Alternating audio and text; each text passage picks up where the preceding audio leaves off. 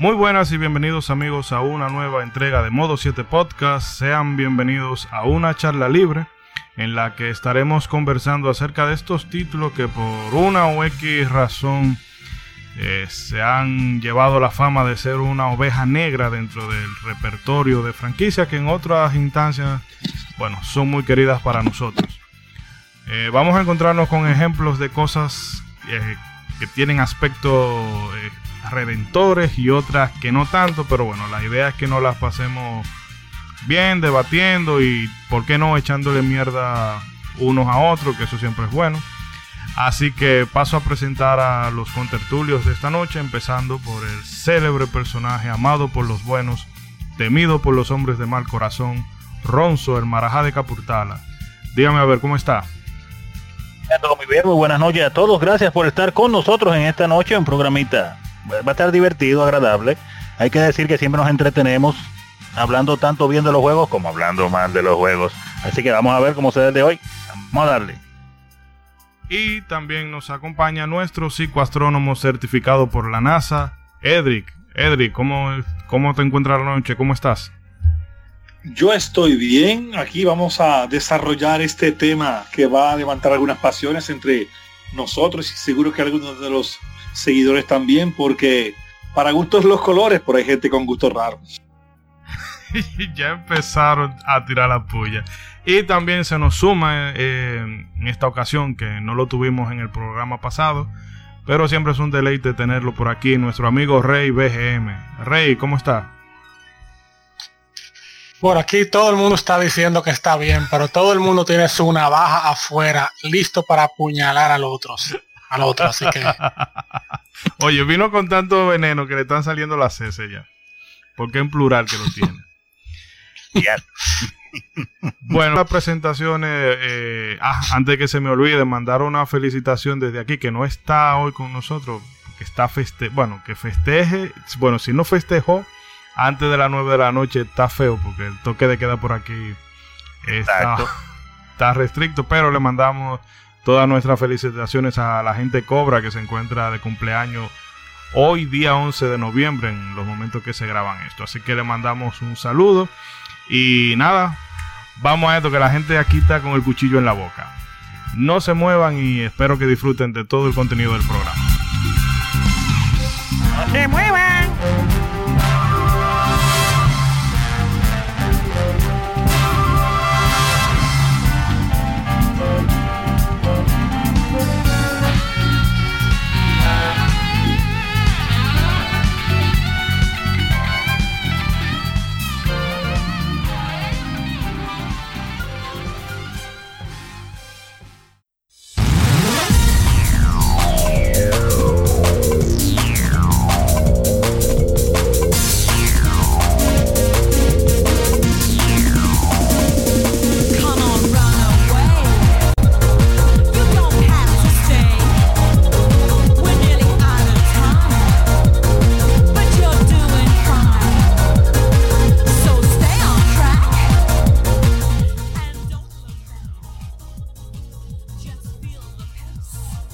Y regresamos amigos ya con, bueno, con todo lo que hemos preparado para el episodio de hoy.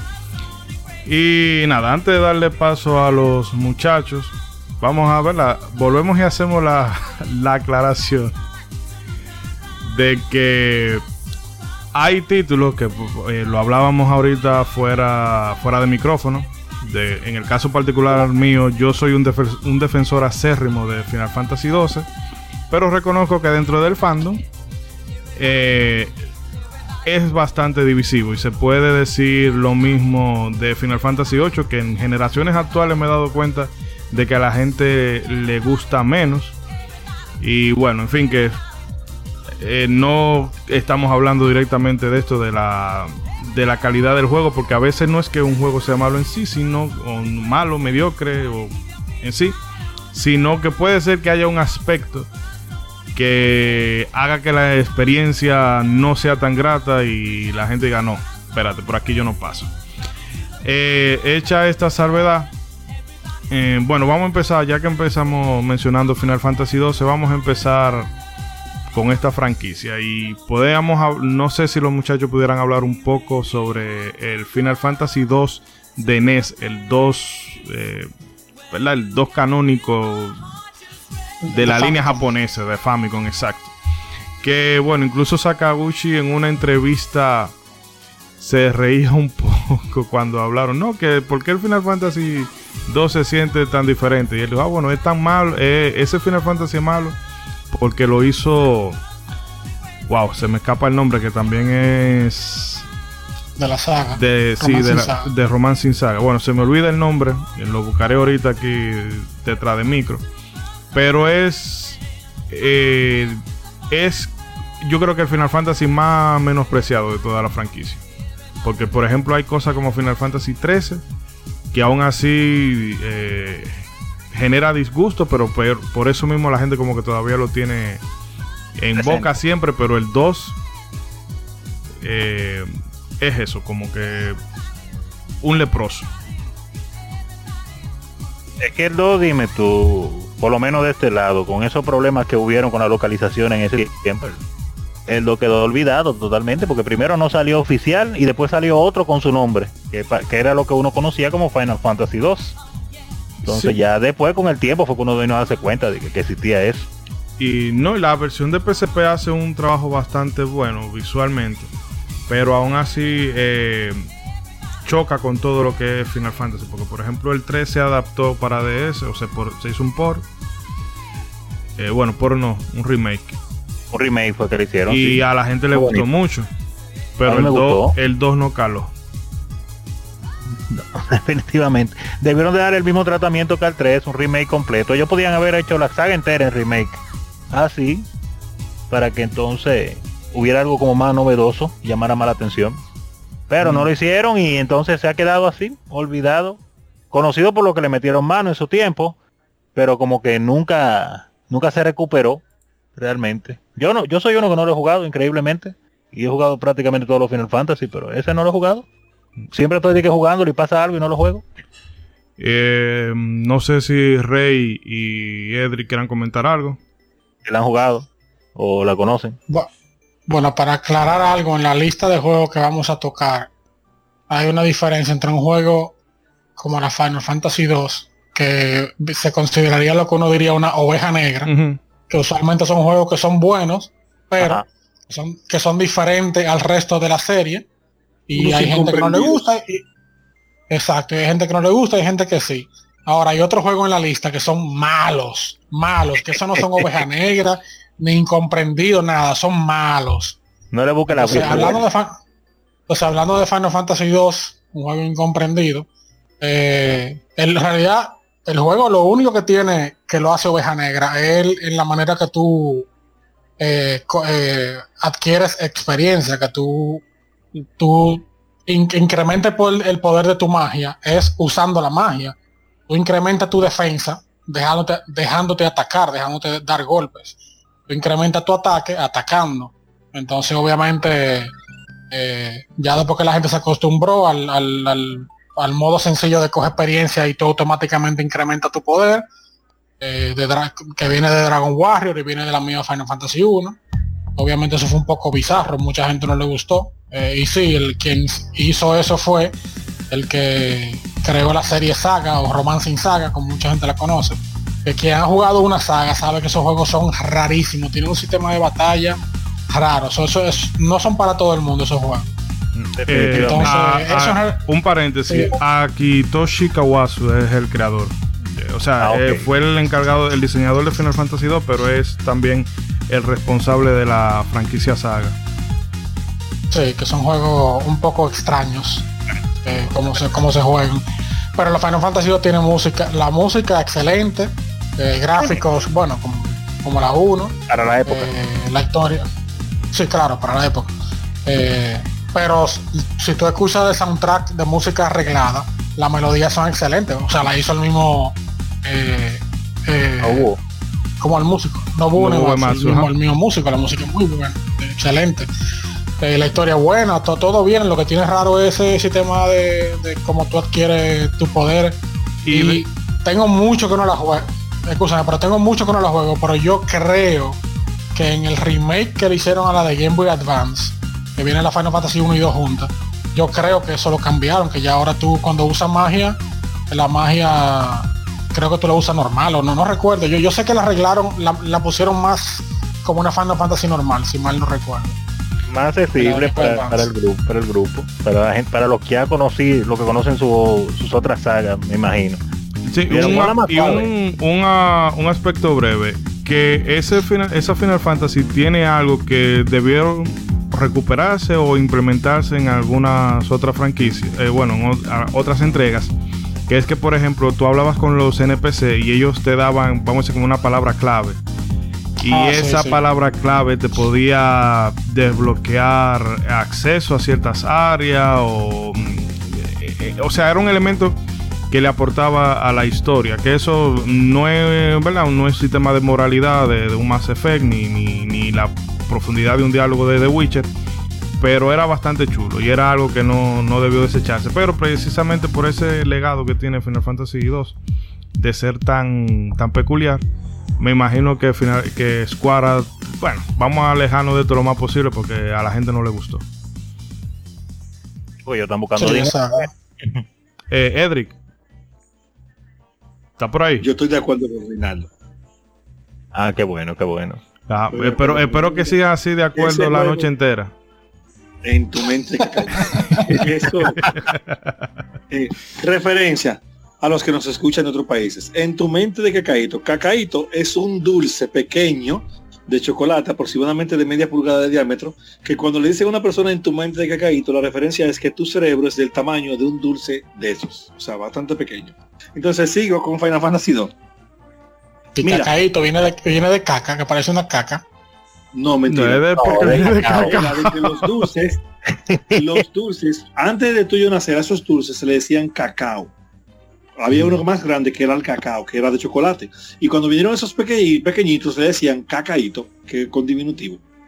Oh, de caca Aunque tú te sientas siempre, caca. Siempre pensé que era de caca. Siempre pensé que era de ahí. Caca, caca. Ok. Entonces, continuando con la no caca, Final Fantasy 2 eh, a mí me gustó mucho cuando yo la jugué y claro está, yo la jugué tarde porque ese juego nunca salió en América. Pero en realidad lo de lo de subir la lo de subir la defensa cogiendo golpe y lo de subir la magia usándola y ahí, o sea, lo de separar esos atributos de esa manera era raro, pero a mí me hizo completamente sentido. Entonces, con la experiencia mía con ese juego es buena, a mí me gustó. No es tan straightforward como las otras Final Fantasy de NES, pero sí es muy bueno, a mí me gustó mucho. Pero en realidad eso a mucha gente no le gustó para nada. Pero ¿cómo es eso? Que yo me tengo que dejar golpe para golpe para que la defensa suba. Manito, es lógico. Si tú quieres aprender a defenderte, coja tu golpe, sé como en la vida, por eso es otro tema. Sigamos. Es un tema fuerte, porque entonces si tú quieres jugar y que bien, metiendo mano, como viene a ver después más para adelante, eh, eh, tiene una dificultad con un jefe porque tiene poca defensa. No, déjame decirte, espérate, que eso pasa. Tú llegas al jefe y que no, yo tengo el ataque en nivel 23, la magia en nivel 28, eh, defensa en nivel 8. Muerto. Muerto. A darle para atrás, de dar tablazo. Está interesante el sistema. Y otra cosa que, bueno, esto no me gustó tanto, pero es, una peculiaridad del juego. Que tú te encontrabas con muchos personajes, muchos, no NPC, sino eh, guest, guest member. Que hay gente que se te van uniendo a la historia y bueno, casi toditos terminan muertos. ¿Cómo? Y spoiler. Así Y eso me pareció interesante. A mí lo que pasa es que no me gusta que en, en los JRPG me dividan tanto el party. O sea que si yo sé que hay un espacio para cuatro personajes y me dejen todo el tiempo con dos, con tres, con dos, con tres, eso no me gusta mucho. Pero es un sistema que lo recuperaron un poco con Final Fantasy XII. Pero que eso también le aporta.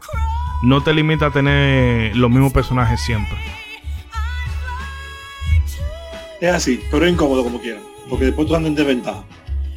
Ahora vamos a pasar a otra entrega de la misma franquicia que definitivamente mm, yo entiendo la buena fe, o no la buena fe, sino la buena intención que tenía Square con eso, pero definitivamente no.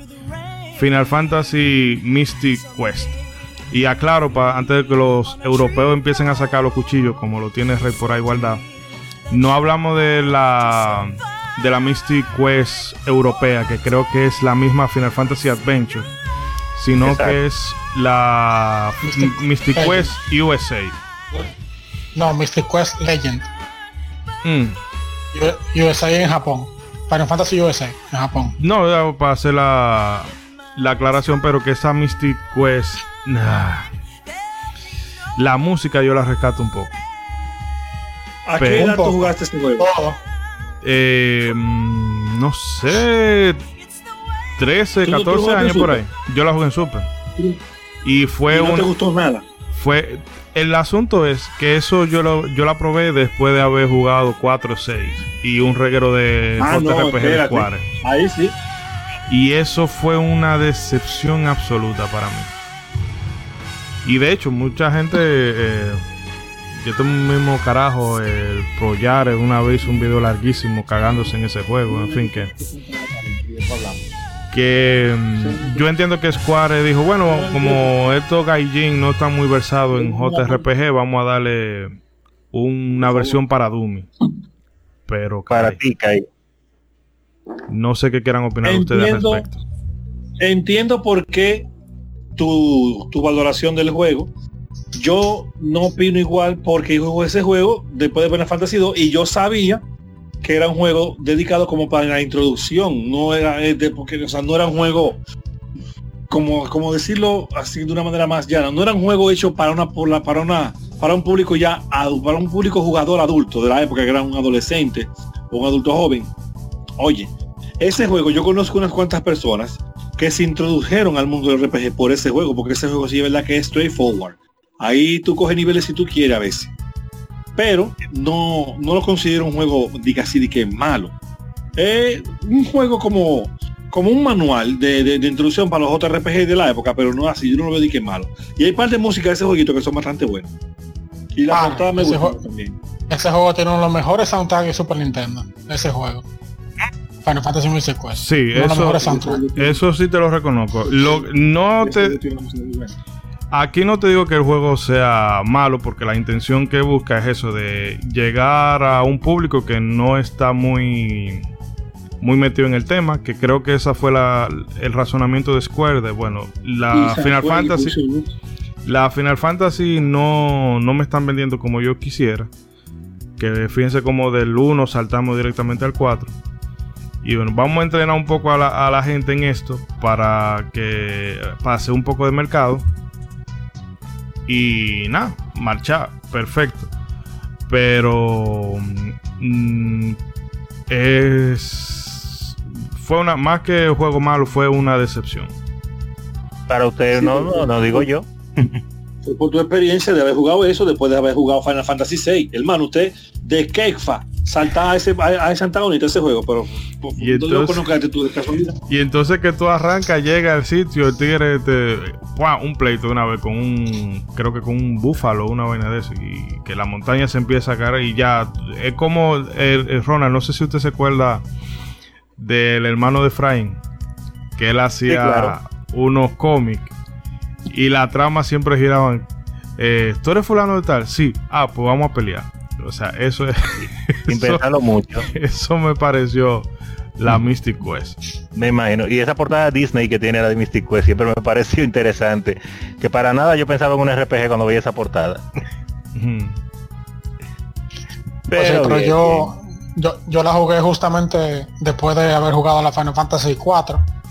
Eh, o sea, más o menos en, en su época. Yo en realidad yo nunca tuve problema aunque fuera diferente. Yo con los juegos yo más o menos soy así. O sea, yo si yo juego un juego, yo no espero que necesariamente el segundo sea de que exactamente igual. Tal vez como yo empecé jugando de los tiempos del, del, Nintendo original, que te sacaban la primera parte de un juego y la segunda era completamente diferente. Dígase Zelda 2, Castlevania 2, la misma Tortuga Ninja, la 2 estaba basada en la de arcade, mientras que la 1 era algo completamente diferente. Y como que no sé, yo, yo lo que quería era consumir juegos. Yo quería.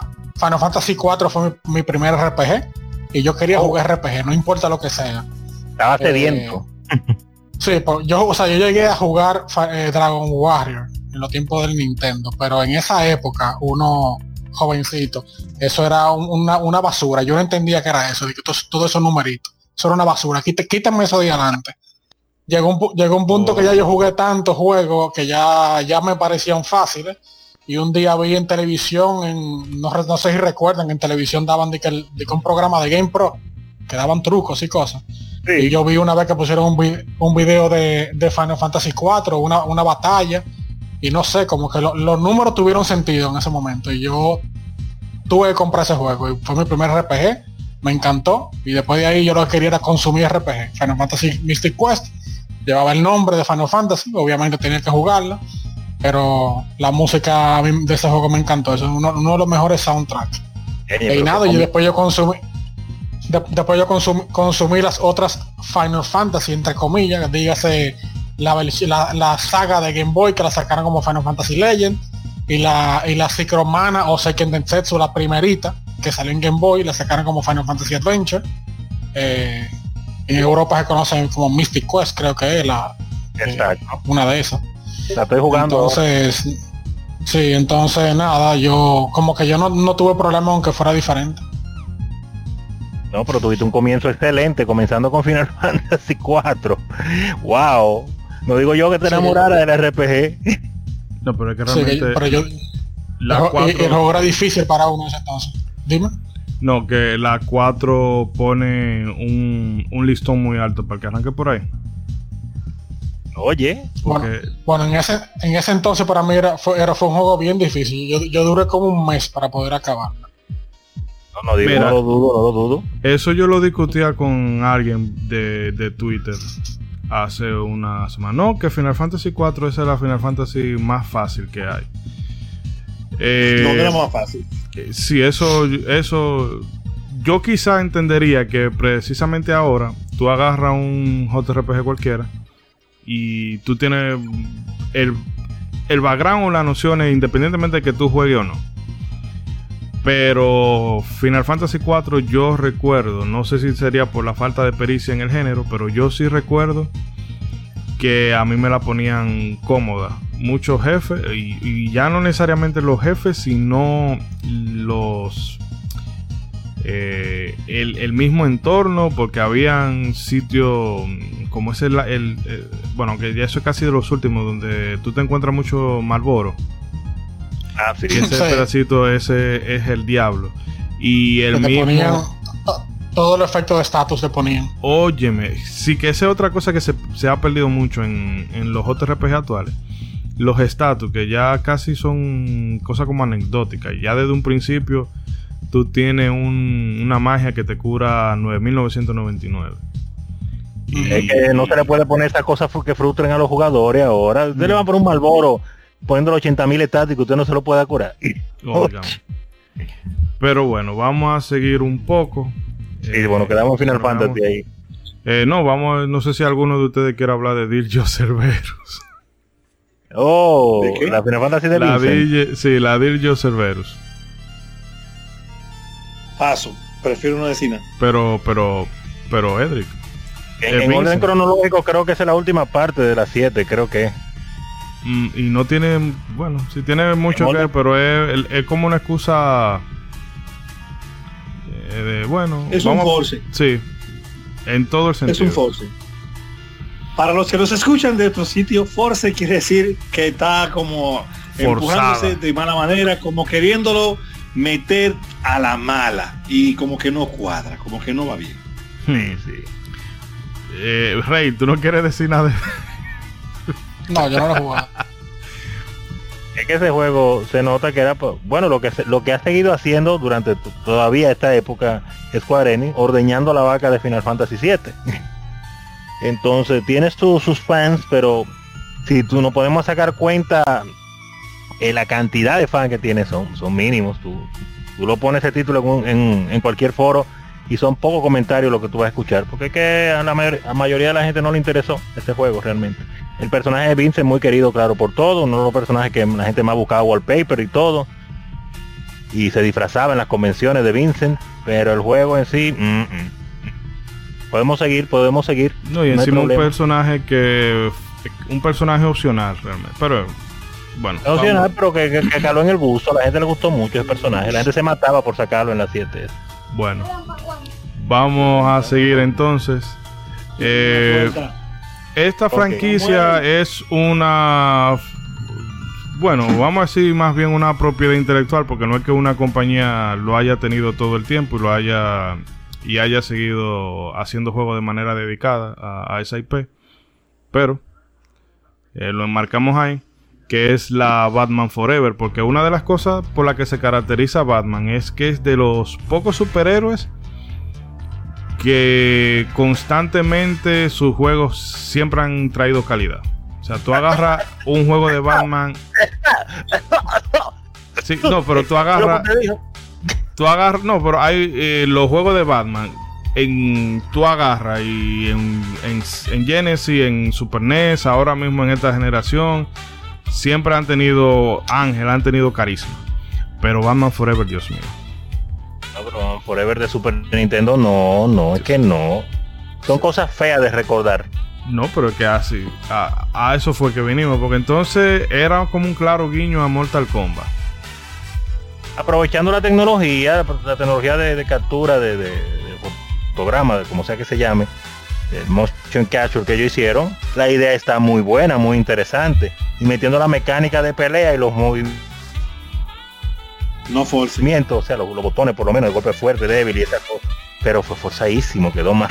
eso, quedó mal, quedó Eso no es una oveja negra, es un juego malo, horrible, pero muy horripilante.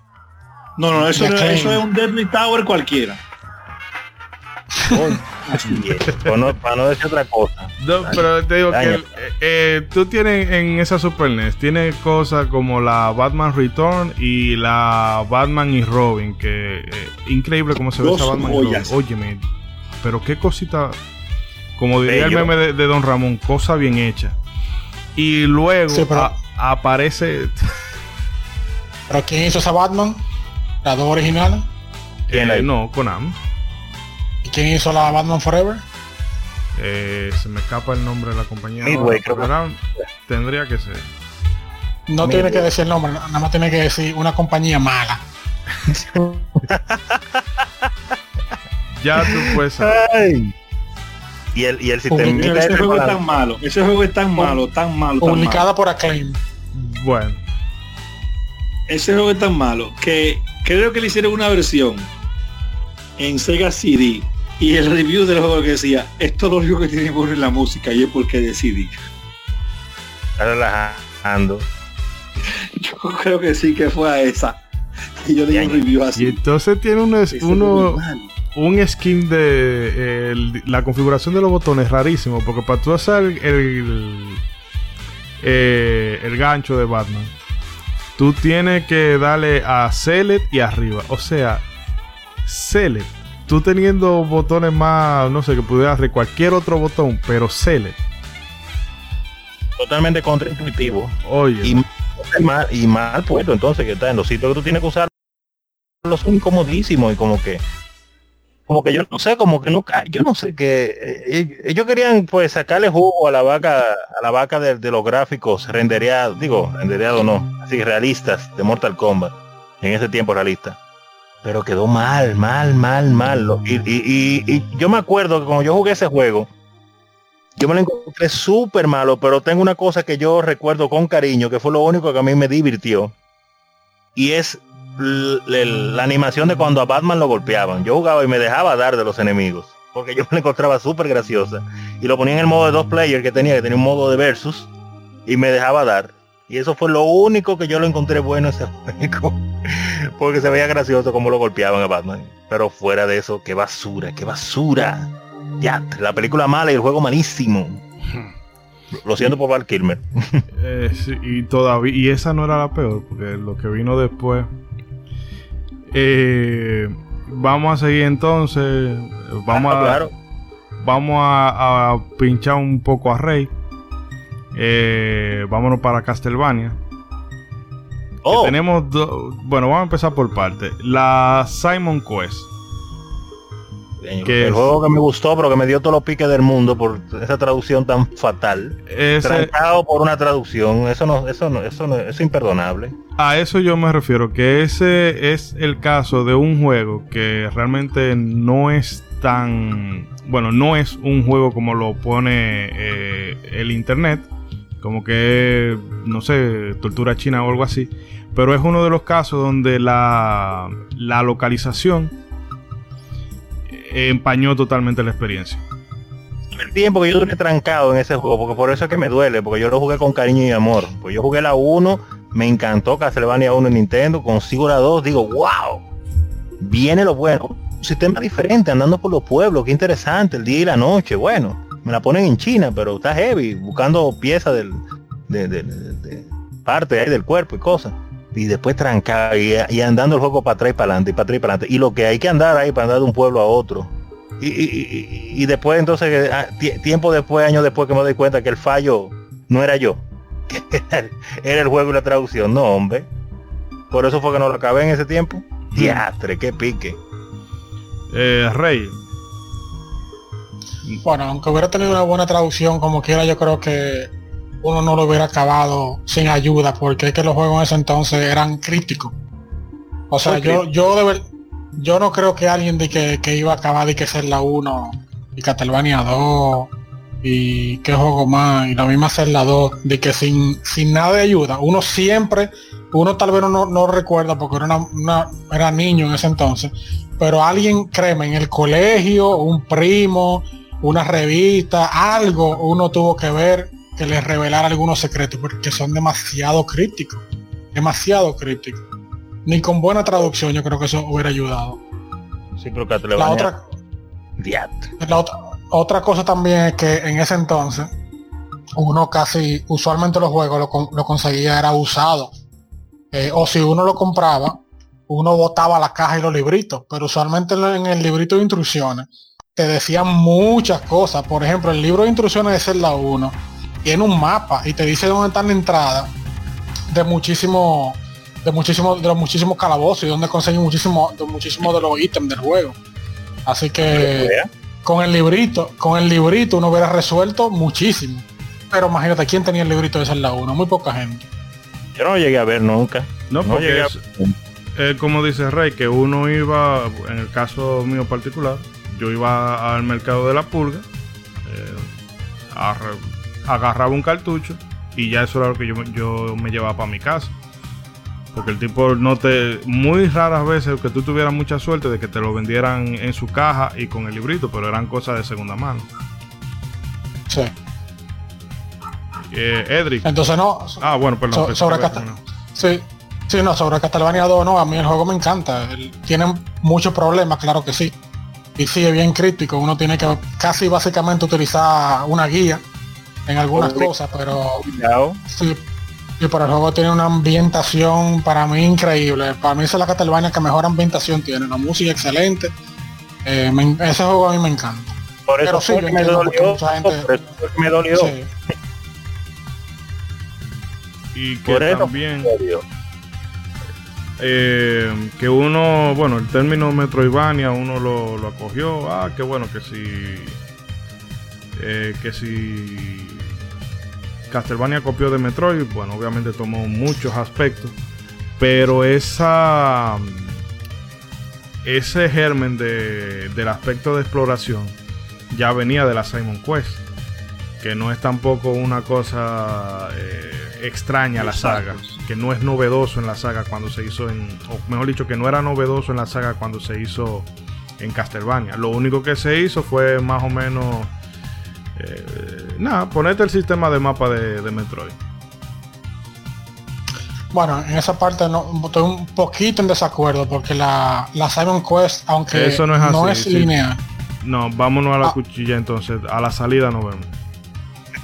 No, no, no, sino que el juego, aunque, aunque no es lineal, no es una Metroidvania, porque el juego en realidad es muy... La Metroidvania usualmente tú andas por muchos eh, el mapa es muy vertical, tú tienes que como que escalar mucho, eh, muchos túneles, mucha escalación, mientras que la Castlevania 2 es un juego horizontal completamente, básicamente. Eh, no es lo mismo. No, no, en desde realidad luego. Castlevania, sí, Castlevania 2 en realidad tiene, yo no sé si ustedes han jugado la Castlevania 1 de MSX. La de MSX, una bueno, eso es una, es, es- es va- es como si fuera que alguien en Konami creó los personajes, creó los enemigos, creó eh, la historia, creó el concepto y le dio, le dio ese paquete a dos grupos diferentes. Un grupo hizo la Castlevania de Nintendo, que es un clásico, y otro grupo hizo la Castlevania de MSX. La Castlevania de MSX, aunque es por, por mundos, los mundos no son lineales, o sea, eh, tú tienes que, es como un laberinto, tú tienes que buscártela. Entonces, a mí me da la impresión, como no hay crédito, pero a mí me da la impresión que el mismo equipo que hizo esa Castlevania de MSX no lineal fue el que hizo la Castlevania 2 de Nintendo. Eh, y se lo digo porque hay, hay ítems y personajes en Castlevania 2 que salen en esa Castlevania 1 de MSX. Entonces, en realidad, e- ese, ese germen de exploración no viene, no viene de Metroid, viene de la, de la Castlevania 1 de MSX. Eso. Si alguien tiene la información, eh, que lo ponga en los comentarios para que nos ayude con la investigación. Pero está, está muy interesante ese dato, no lo sabía, voy a, a buscar ese juego para, para verlo, que- a ver qué es lo que es con la MSX. No tenía esos datos. no, no, no lo juegues, míralo en YouTube. Por eso es que bueno, no, Cuando se arregle YouTube, cuando se arregle YouTube, porque está dañado Sí. ahora mismo. que lo Sí. importante no es saber, sino tener en el Discord a la gente que sabe. Exacto. Ay, qué bonito. Edric, que te oigo, 2. te oigo muy callado. ¿Qué fue lo que dijo? Profundo, profundo. Te oigo muy callado. Tú sabes, que habla, háblame, más, háblame más duro que no veo. Te oigo muy callado, muy profundo. Miren, Castlevania 2 es uno de los juegos de NES que yo más disfruté. Y yo, eh, en las traducciones que tiene el juego, de las pistas de, los, de las cosas que hay que hacer, tú puedes avanzar en el juego, pero va a llegar a un sitio donde sí te vas a trancar, porque no hay un lugar donde te dejen claro que tú tienes que poner el corazón de Drácula en un sitio y agacharte para que venga un tornado y te lleve para otro lado. Eso no te lo dicen en ningún sitio. No, el cristal, el, el el cristal rojo, no el El corazón. cristal rojo, sí, perdón. El cristal rojo, Ajá. sí, el cristal rojo, gracias. Eso. Hay un sitio donde hay algo que te dicen que en esa pared, ah, pero no te lo dijeron bien. Ahora, lo del ajo en la tumba del cementerio, te lo dicen. Lo de lo de cambiar la ruta del río poniendo el ítem, también te lo dicen. O sea, te lo dejan dicho en, una de las letras de los pueblos. Pero lo de irte para el otro lado, no, no hay forma. Eso te lo tuvieron a ti que decir. Y a mí, me lo dijeron y lo averigué cuando me tranqué ahí. Ahora, este juego yo le saqué. La persona que me enseñó a acabarlo, yo después fui y le enseñé en grabado en un VHS un final que él no había visto. Y yo le decía que yo saqué un final que Drácula revivía. Y él me decía que no, que era mentira, que es hablador. Y yo, está bien, espérate. Le saqué el final, lo grabé en una, lo, lo- lo grabé en, un- en una cinta de VHS y se lo llevé. Bueno, eso sería como una especie de Twitch 0.1, ¿no? En este tiempo. Entonces, cuando él vio eso, nada más me preguntó, ¿y cómo tú lo hiciste? Yo dije, yo creo que con la hora. Yo creo que acabándolo antes de tal hora. Sí, porque yo no llegué, Pero- yo no vi ese final nunca, ni siquiera en videos. Voy a tener que buscarlo. Nota, nota, no es que Drácula revive entero, es que él saca la cada mano de la tumba, plap, y se queda ahí. Oh, Eh, eh, creo que si la memoria no me falla, tú tienes que acabarlo antes de las 7 de la noche de la hora del juego. Creo que así. Y es bien chulo el final. Ese juego yo le metí. Oye, yo le metí. Y de hecho, la primera vez que yo lo acabé, y ese juego no, no era como mucha gente dice, de los haters, de que ese juego es trancado.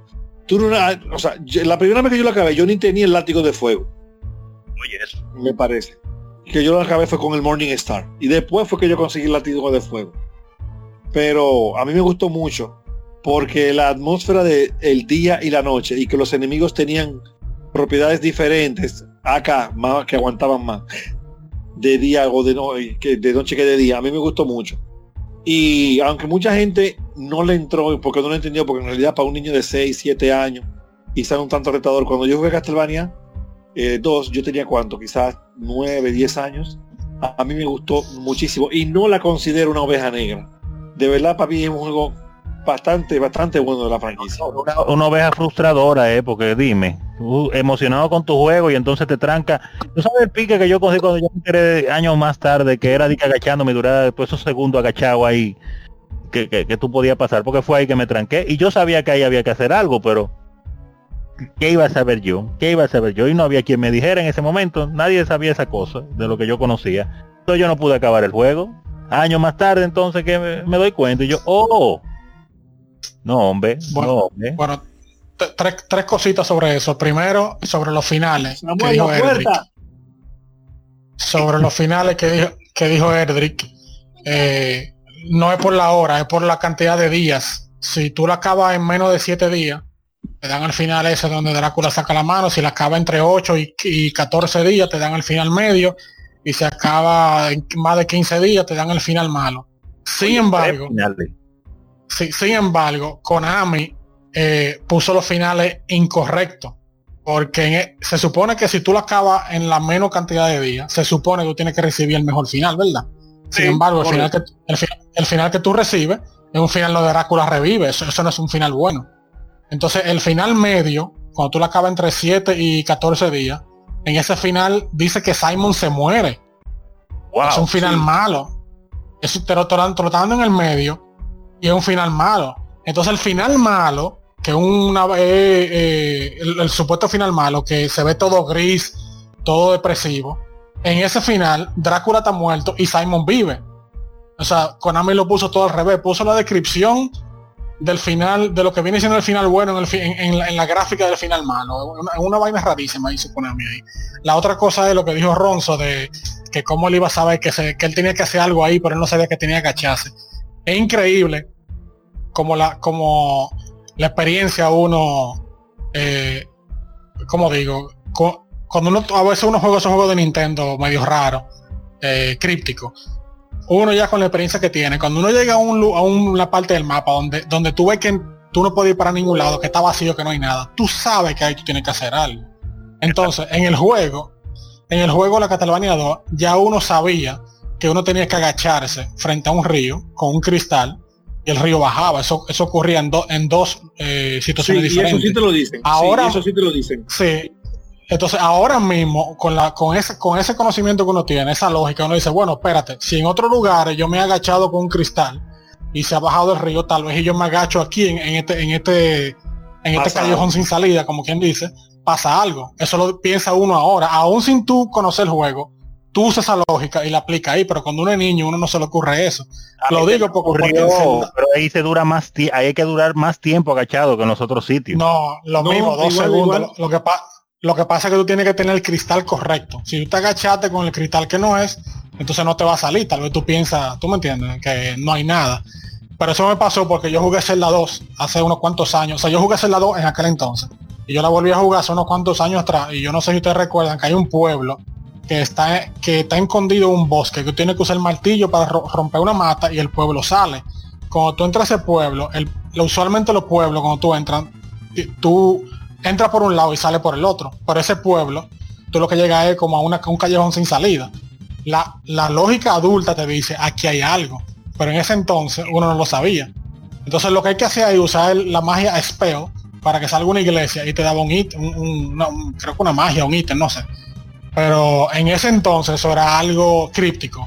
Uno llegaba al final, ah, aquí no hay nada, déjame devolverme. Entonces, uno aprende mucho con el tiempo. Y la otra cosa es que la mayoría de la gente que dicen que Castlevania 2 es mala son gente que no la han jugado y gente que vieron al Angry Video Game Nerd. Que Angry Video Game Nerd eh, hizo un video, básicamente puso Castlevania 2 como que ese era uno de los peores juegos del mundo. Entonces muchísima gente que nunca la jugó vio ese video porque el tipo es, es popular, es famoso. Y piensa de Castlevania 2 es mala. Pero no es así. Nada, y está ya. mal realizada, pero ya no es mala. No, no, No, está el- mal el- realizada. Tiene, eh, tiene un par de flores, pero no está mal realizada. tiene, Está bien. tiene un fallo grave ahí porque el fallo no te deja pasar el juego, no te lo dice. No, que a hacer. eso, a eso yo me refería que, un fallo que no te deja acabar el juego, dime, hay un fallo gravísimo ahí. Que la, la, acaba, localiza- la localización fue lo que condenó ese juego, lamentando el caso. En, en japonés lo dice claro, entonces, ustedes buscan esa información. Se entiende en japonés. Y que el comando todavía en Japón. Bueno, vamos a dejarlo eso de tarea. Y antes, Ah, ya vale, que estamos, eh, sigamos con otra iteración muy querida, muy amada, muy adorada por todos de, de Castlevania, que es la primera Castlevania 64. Muy, muy, muy adorada, muy adorada. Sí, Hay mucha gente que acabó con este A juego. mí me encantó ese juego, El pero juego, yo sé que a mucha gente no le gustó.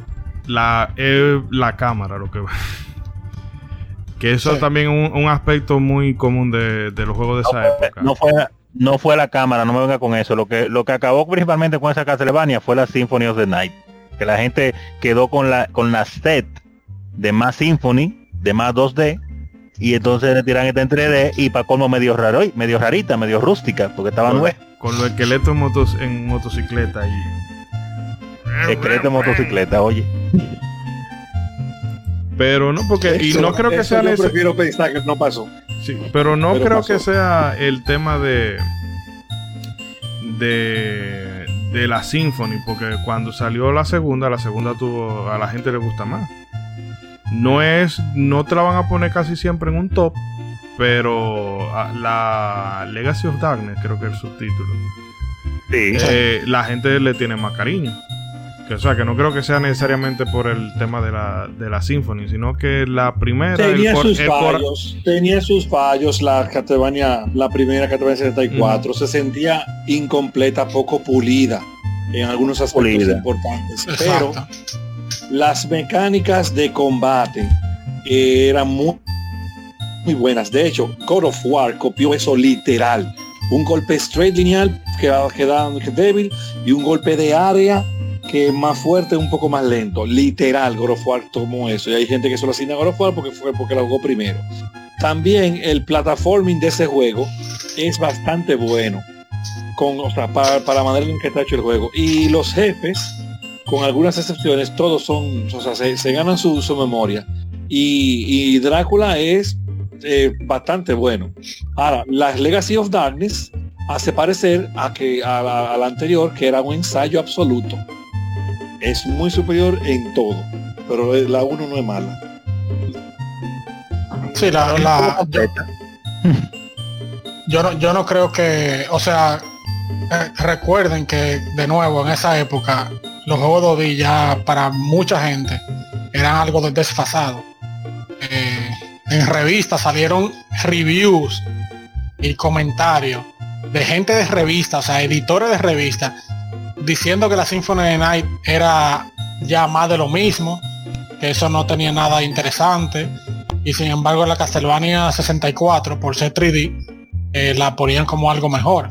Eh, porque en ese entonces ya do- los juegos 2D, los juegos dibujados, ya eso se veía viejo. Lo, lo- lo- lo nuevo era 3D y, y, y cinema, full motion video. Eso era, eso era lo nuevo. Era la la. Castlevania 64, sí, en la Castlevania 64, la, la revista Electronic Gaming Monthly le dio muy buena puntuación, de, de- de- le dio 8 y le dio 9. Eh, hoy en día y uno se queda en shock, parece que es mentira, pero se la dieron. La Symphony of the Night también recibió buena puntuación, claro, nadie está diciendo que sea mala, pero la Castlevania, y ta- tampoco no creo eh, ese asunto de que la Symphony of the Night fue que dañó la, percepción de la Castlevania 64, porque son simplemente dos juegos diferentes. Eh, es como decir que Super Mario World 2 de Super Nintendo no vendió de que por Mario 64, ¿tú me entiendes? O sea, que la gente la considera menos por, como por- porque Mario 64 ya salió después. Simplemente son dos juegos diferentes.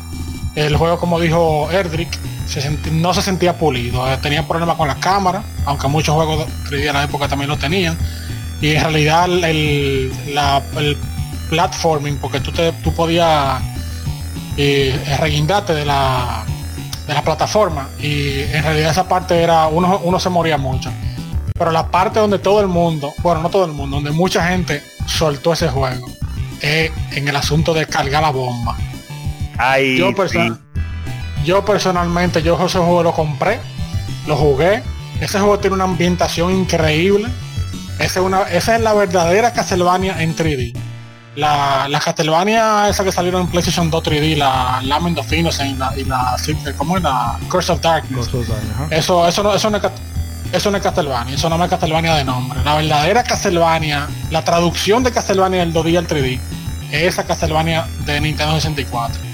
Eh, tenía una ambientación increíble y, pero yo llegué a ese mundo de, con la bomba y de verdad yo, yo, lo, yo, lo, yo lo solté. Después yo me compré la Legacy of Darkness, que es mucho mejor, el control mucho más, más pulido, mejor cámara, tiene más música, eh, más maniveles. Y es, esa, esa es la versión que tiene que haber salido originalmente. Si esa versión hubiera salido originalmente, nadie estuviera hablando mal de la Castlevania de, de, de Nintendo 64. Porque ese, ese es muy bueno. Es, esta sí la terminaron full, porque es que la otra, como te di, como tú dices, parece como que, como que fue como rushing que la tiraron, como rápido. Porque sí, que, duró mucho, duró mucho en desarrollo, mucho tiempo. Oh, yo sé que era un experimento, que era la primera vez que iban a pasar el 3D, pero caramba. Y es como tú dices, esa parte de, de, del puzzle de la bomba ahí. Oye, qué dolor de cabeza. Ahora, hubo, hay una cosa que sí le hizo daño a ese juego, a la percepción del juego, mucho. ¿El qué? Que la Ocarina salió primero. Sí, también. Mucha gente, mucha gente cuando vio la Ocarina, yo mismo decía, yo quiero ver cómo va a ser Castlevania. Porque yo, o sea, la manera, como tú ves el castillo de Ganondorf, cuando tú llegas en la Ocarina, yo lo que dije fue, Dios mío, cuando sea el de Drácula, qué añe, qué pero va a ser. Pero de verdad, yo me arriba ahora. Pero no, no, no, no se pudo. La barra la puso muy alta, Zelda. Sí, no, no, no, oye, de verdad, si ese juego hubiera salido antes de Zelda, le va mejor también. Porque que Ocarina subió la barra todo lo que vino después, todo lo que vino después.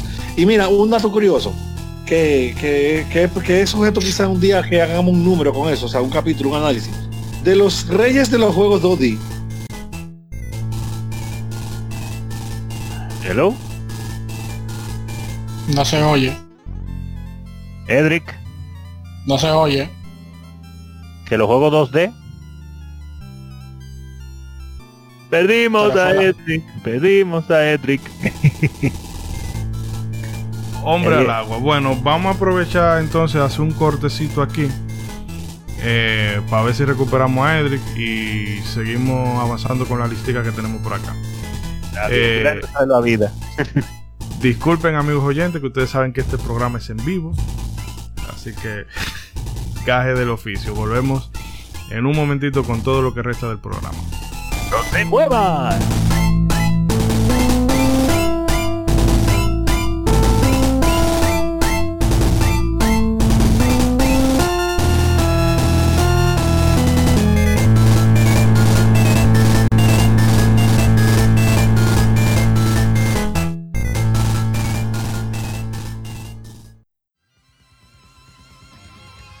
Somos Legión, somos gamers, Legión Gamer Podcast, el gaming nos une. Un podcast enfocado en tratar juegos de actualidad y del pasado con la relevancia que merecen.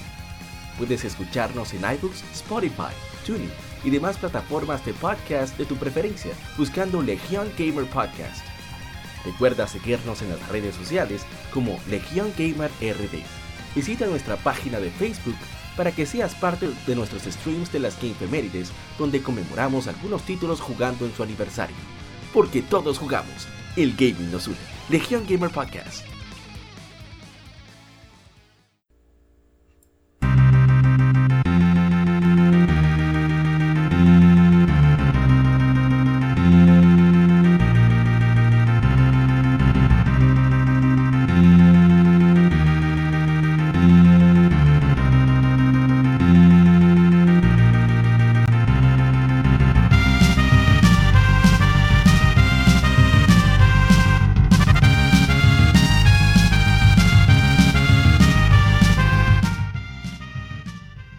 Después de esta pequeña pausa para ir a rescatar al soldado caído, volvemos eh, a la carga. Edric, no sé si quieres terminar la idea de lo que venías diciendo ahorita. No, pero ¿quién es el soldado caído? No, tú caíste ahorita, te caíste la llamada full. Ok, mire, entonces, el dato curioso es con respecto a lo que estamos hablando de las eh, franquicias Ah, bueno, bueno. que de Castlevania 64, sí. Que eh, lamentablemente Capcom y Konami no lograron hacer una transición buena hasta, hasta, en el caso de Konami quizás hasta hace algunos 8 años, eh, no lograron hacer una transición buena de Castlevania y Mega Man de ninguna forma. De hecho, eso afectó a que en las generaciones de Play 1, Play 2, Play 3 y Play 4, esas dos franquicias son en 3D son prácticamente inexistentes. No, no hubo una buena transición como en el caso de Zelda y en el caso de Mario de 2D a 3D. O también el caso de Metal Gear. No hubo ese, ese logro trabajado de, de hacer que se sienta bien y se vea con las capacidades gráficas de hoy día. Eso, esa franquicia por eso no, no, fueron sustituidas en el caso de Castlevania, en mi opinión, por, por God of War. Y Mega Man no sé qué decir, no sé si hay un juego que sea de ese tipo que, que pueda como sustituto, pero Capcom y Konami, como dicen en este país, no dieron pie con bola. Eso significa que no encontró forma de hacerlo bien. Bueno, para rematar a Konami ahí, eh, tenemos las dos entregas de Contra en PlayStation, que es la Contra Legacy of War Ay, y ay, ay, ay, ay, ay, sí de Contra Adventures. Eh, el trago más amargo ese. y la sí, o sea, de Contra Adventure me parece que es hasta cierto punto publicidad engañosa porque en los en la contraportada del juego te ponían los screenshots de, de los escenarios lineales. O sea, de lineales no, em, o sea, de 2D lateral. O bueno, 2.5D mejor. Esa sería la, la, la, la definición más concreta. Pero luego ese es el primer, ese es el primer nivel. Ya todo lo otro vuelve y se juega con, con esa perspectiva 3D, que entonces para tú disparar un poquito lioso, la cámara, que volvemos a lo mismo en ese tiempo. eh, que quizá ahora la gente, los lo más jóvenes que nos puedan estar escuchando, entiendan por qué todavía al sol de hoy, o mejor dicho, por qué al sol de hoy, cuando un juego tiene una cámara mala, se es eh, más crítico en la actualidad, porque es que tenemos años en eso, décadas de cámaras malas, y en esta generación era más, más presente porque todavía la tecnología del 3D no estaba tan, tan pulida. Pero bueno, eh, no sé qué quieran comentar ustedes. Lo meto esos dos en el paquete porque Son casi la misma cosa. de malo. Ese, ese, Sí. ese problema que yo le vi, para hacer un comentario rápido de la, de la Legacy of War, a mí siempre lo- la primera impresión que me dio fue con, con el ángulo de la cámara y el lío de tirar los tiros de los enemigos. Me recordó al mundo de Contra 3 de Alien Wars en Super.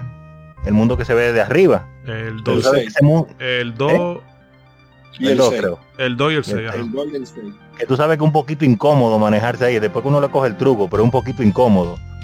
Entonces, No, cuando el 2 y el 5. y el 5, ok. Entonces, cuando viene este juego y este juego viene prácticamente entero así, yo dije, ay Dios mío, pero ¿y ¿cuál es la maldad? Dije, pero tú tienes que tener que ser algo que me ayude con el un, un auto apuntado, algo así, para ayudarme un ching.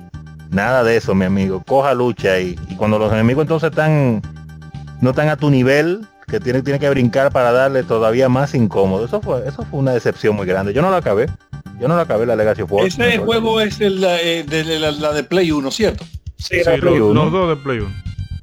Oigan, oigan, oigan. La 1 yo la jugué entera y la acabé. Y ese juego, si no se llamara Contra, no fuera tan malo. El lío que se llama Contra.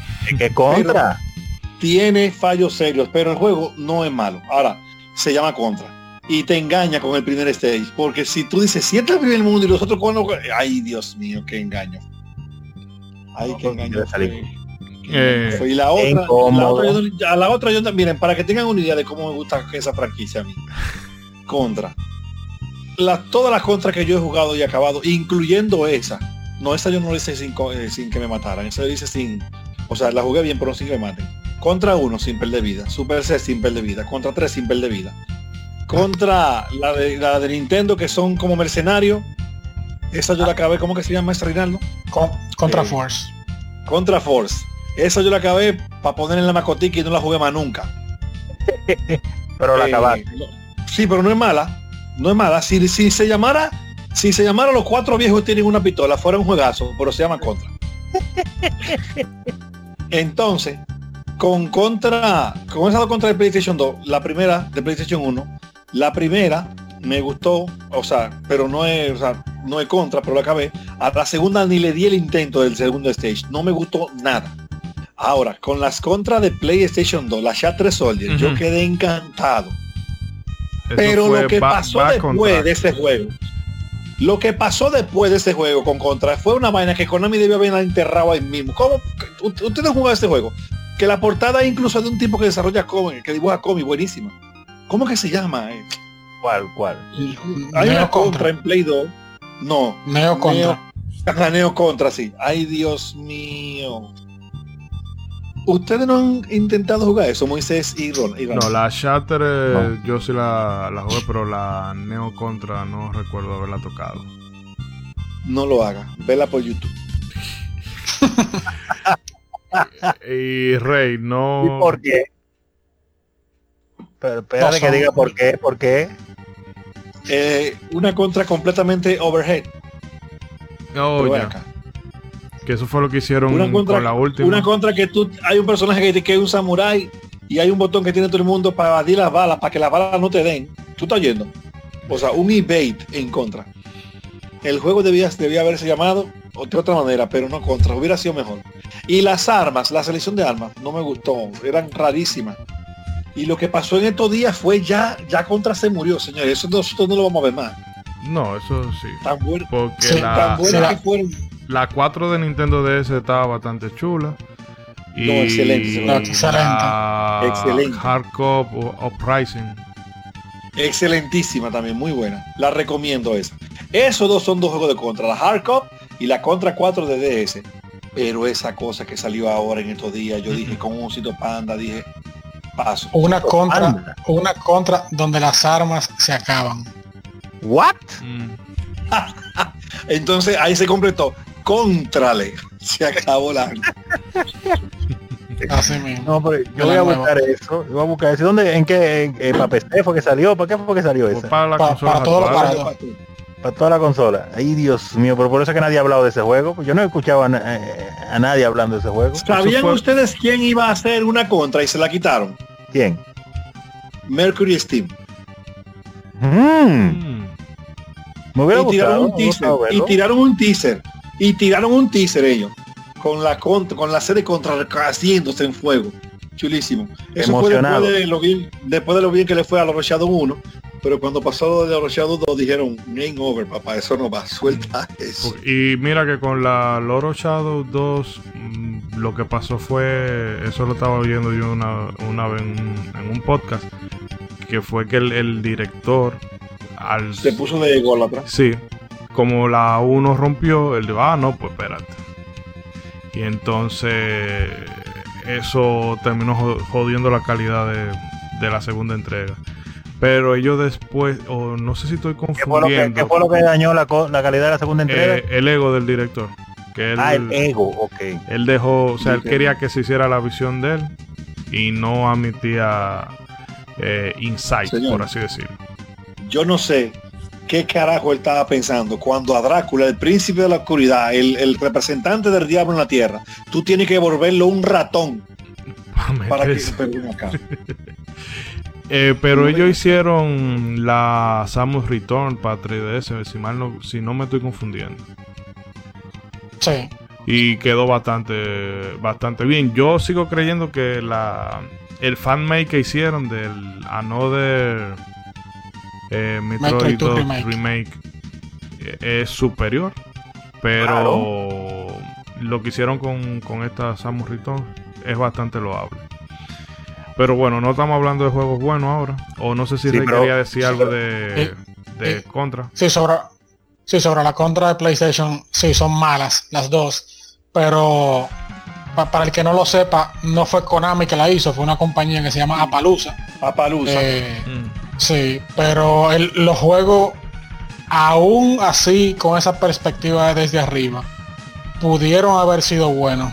Bueno, si le digo por qué, porque en PlayStation hay otro juego que se, que se ve desde arriba, que es tirando, que se llama Loaded, que es bueno. Excelente, muy bueno.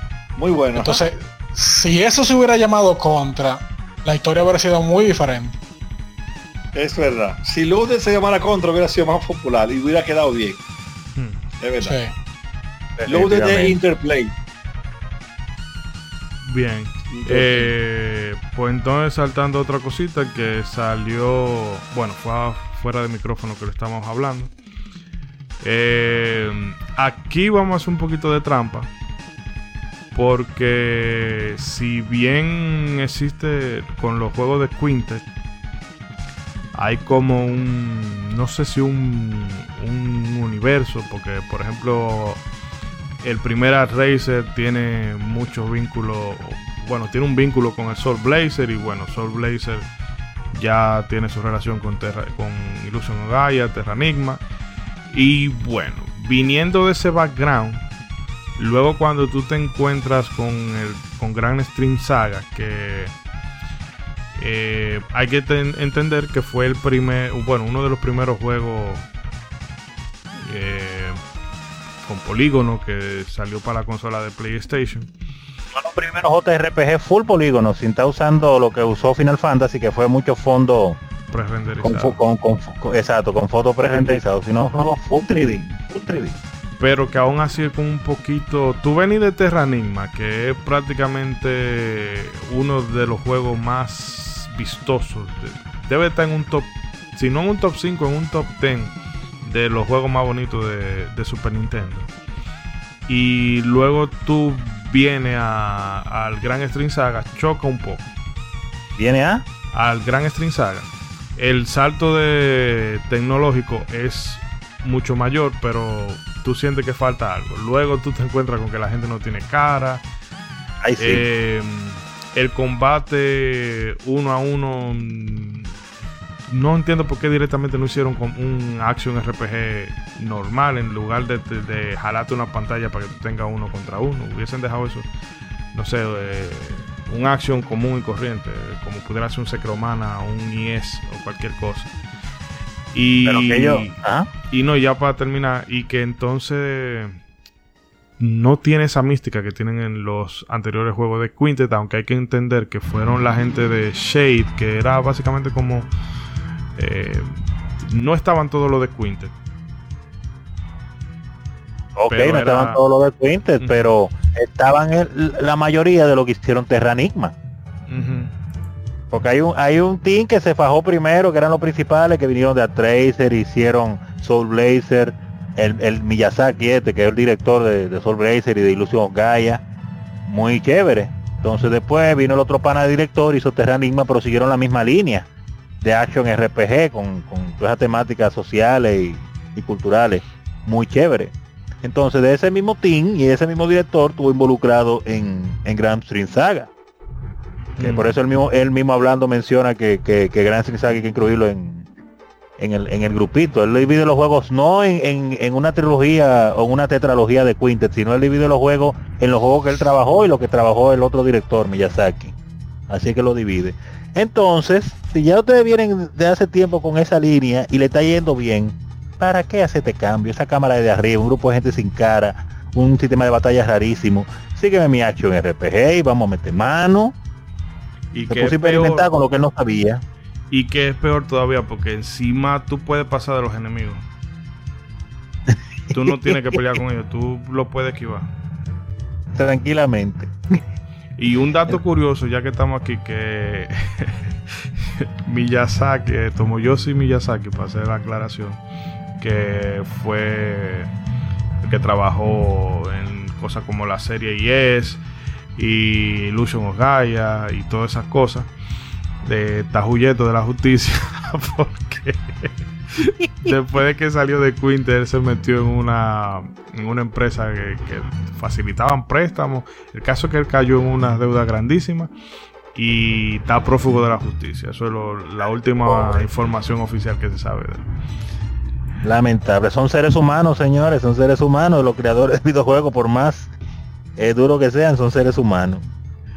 Pero... Miyazaki. Gran String Saga, señores. ¿Quién más quiere tirarle su bueno tirarle sus dos centavos a mí bueno a mí, a mí en realidad no, no me gustó así que no, tengo nada nada interesante que decir lo único que sí digo una mala noticia que nunca vamos a ver que saquen de nuevo a Soul Blazer, Illusion of Gaia y Terra Enigma en ningún servicio online porque el juego, la música, eh, tiene como cinco dueños. Wow. Así que, así que al menos creo que Square es dueño de Quintet, ¿no es? Eh, de Enix.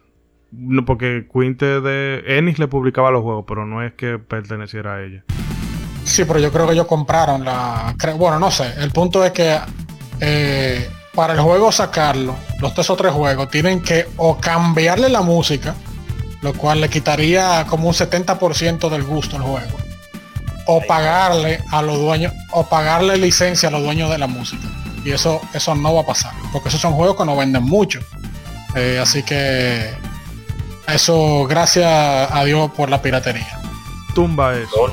Lo, lo único que nos salva. Mm. Y vamos Próximo ahora. caso. Sí, un. Tenemos aquí, ¿verdad? Eh, bueno, en Mega Man hay mucho de donde cortar.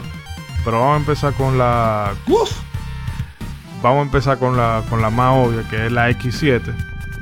eh, de, la, de la subserie X. Que ese juego fue tan. tan tan. Que luego en la 8 la arreglaron. En la X8 arreglaron un par de cositas, pero ya la gente estaba hasta. No, esto yo no lo aguanto más. Que la obvió totalmente. Pero totalmente la pobre X8. La X8 que es, eh, se maneja. eh, Es mejor, o sea, objetivamente mejor juego que la X7, pero no sé. No, pero ya la gente no quería saber de Mega Man en ese momento después de lo que pasó con X7. Mm. Aunque fueron un. Porque realmente en todo estamos claros de que en X5 debió ya de cerrar las cosas. Y la X6 gustándome. Realmente fue como muy mucho estirar el chicle. Y en la X7 quisieron meter el personaje este nuevo que a mí nunca me ha simpatizado. El, el tigre de la pistola. Eh, el Axel. Nunca, nunca Ah, me ha simpatizado. Ese fue uno de los más grandes errores de meter ese tigre. Ese tigre a nadie le gustó. Sí, pero Mega Man X7 es una oveja negra, es un juego malo. Y, y so- y No, sobre, pero y es sobre que, lo que es tú que- es que hay grados y, y grados, porque por ejemplo, eh, hay oveja negra en la familia, bueno, porque tengo un, un tío borracho, ah, esa es la oveja negra de la familia.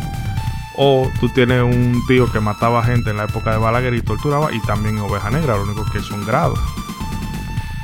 Sí, ya, pero, pero sobre, so- sobre lo que tú dijiste de Mega Man X5, la X5 sí es la, la última de la saga. Lo que pasa es que el pana, como es Keiji Inafune, Ujú. que lo hacía, eh, ese, él- esa iba a ser la última Mega Man X y después de ahí él se movió a la a, a querer hacer la Mega Man 0 de Game Boy Advance. Entonces Ah, otro equipo otro equipo de Capcom, como el juego Mega Man X vendía, otro equipo, equipo fue que hizo la Mega Man X6 y la 7 y la 8. Mira que la cero, bueno, vamos a mencionarla para hacer eh, el contrapeso. Que las X0 son muy, muy buenas. Las ZX son las que yo me encuentro como. mm, son como ya muy otra cosa. poco poco bizarra. Eh, pero son excelentes. también tenemos otra que. Bueno, más. Estas dos ya más que, que Oveja Negra serían divisivas, pero vamos a meterla como quiera para que tengamos debate. Tírala, tírala. que son las leyes. tírala. La ley en realmente son a mí esa línea de, de que realmente yo fuera de Mega Man y Mega Man X lo otro como que me, me, me dan past- bueno Mega Man, Mega Man X y la y la Mega Man 0 ese es, ese es mi límite ya después de ahí todos los Battle Network Legend nada que ver pero las Legend yo recuerdo que sí que mucha gente le chocó por el tema de que era otra cosa A mucha gente le chocó, pero la leyenda tiene un fanbase duro. Hay mucha gente que le chocó, pero hay mucha gente que le gustaron las leyes. Por eso fue que tiraron la continuación, la leyenda. Porque el jueguito que, que a mucha gente no le gustó, pero el jueguito se vendió. Y la tiraron de 64 también por eso. Sí, por eso la, le- la ley en sí es una oveja negra, porque es un juego di- diferente a la otra de la saga, que es bueno, pero mucha gente no le gustó, porque no era lo mismo. lo mucha gente quería una Mega Man 3D de acción y le dieron una Mega Man de aventura básicamente. Y el control no era no era muy o sea, en la manera que se Mega en la manera que Mega Man se manejaba, era como manejando un tanque básicamente. Es verdad. Eso mejoró después con la, en la de 64 con el análogo, que ahí sí se podía jugar más o menos decente. Ahí se podía jugar la, la Mega Man Legends. Que le cambiaron el título y le pusieron Mega Man 64, pero es la misma Legends. Pero en realidad esos controles, por eso no la jugué cuando salió en PlayStation, porque no me gustó para nada la forma de controlarla. Mm. Para nada. Pero tienen, de que tienen un público, tienen un público. Mucha gente que le encantaron. No, Pero para el hardcore fan de Mega Man, no, se quedaron ahí. que incluso Inafune intentó eh, revivir la franquicia con cuando hizo el, el crowdfunding de Mighty Number 9, perdón, que se me están yendo las ideas. Y Ay, no aprovechó eso. también el, creo que es Red Ash. Que la gente le dijo, pero ven acá, hijo de tu madre, tú no has terminado Mighty Number 9 y ya estás pidiendo cuarto para otro juego. Y eso fue una falta de respeto de parte de ellos, me acuerdo de eso. Pero hubo gente como Falta de quiera que dio respeto fue el clavazo que él hizo. Y bueno. Ladrón, es un ladrón. Y caemos en el, en el en la Mega Man de la Discordia. Que es la Mega Man Ambas, que realmente no me a mí no es de los juegos que me parecen que tienen. eh, no la pondría en, en mi top de, de Mega Man, definitivamente, en general.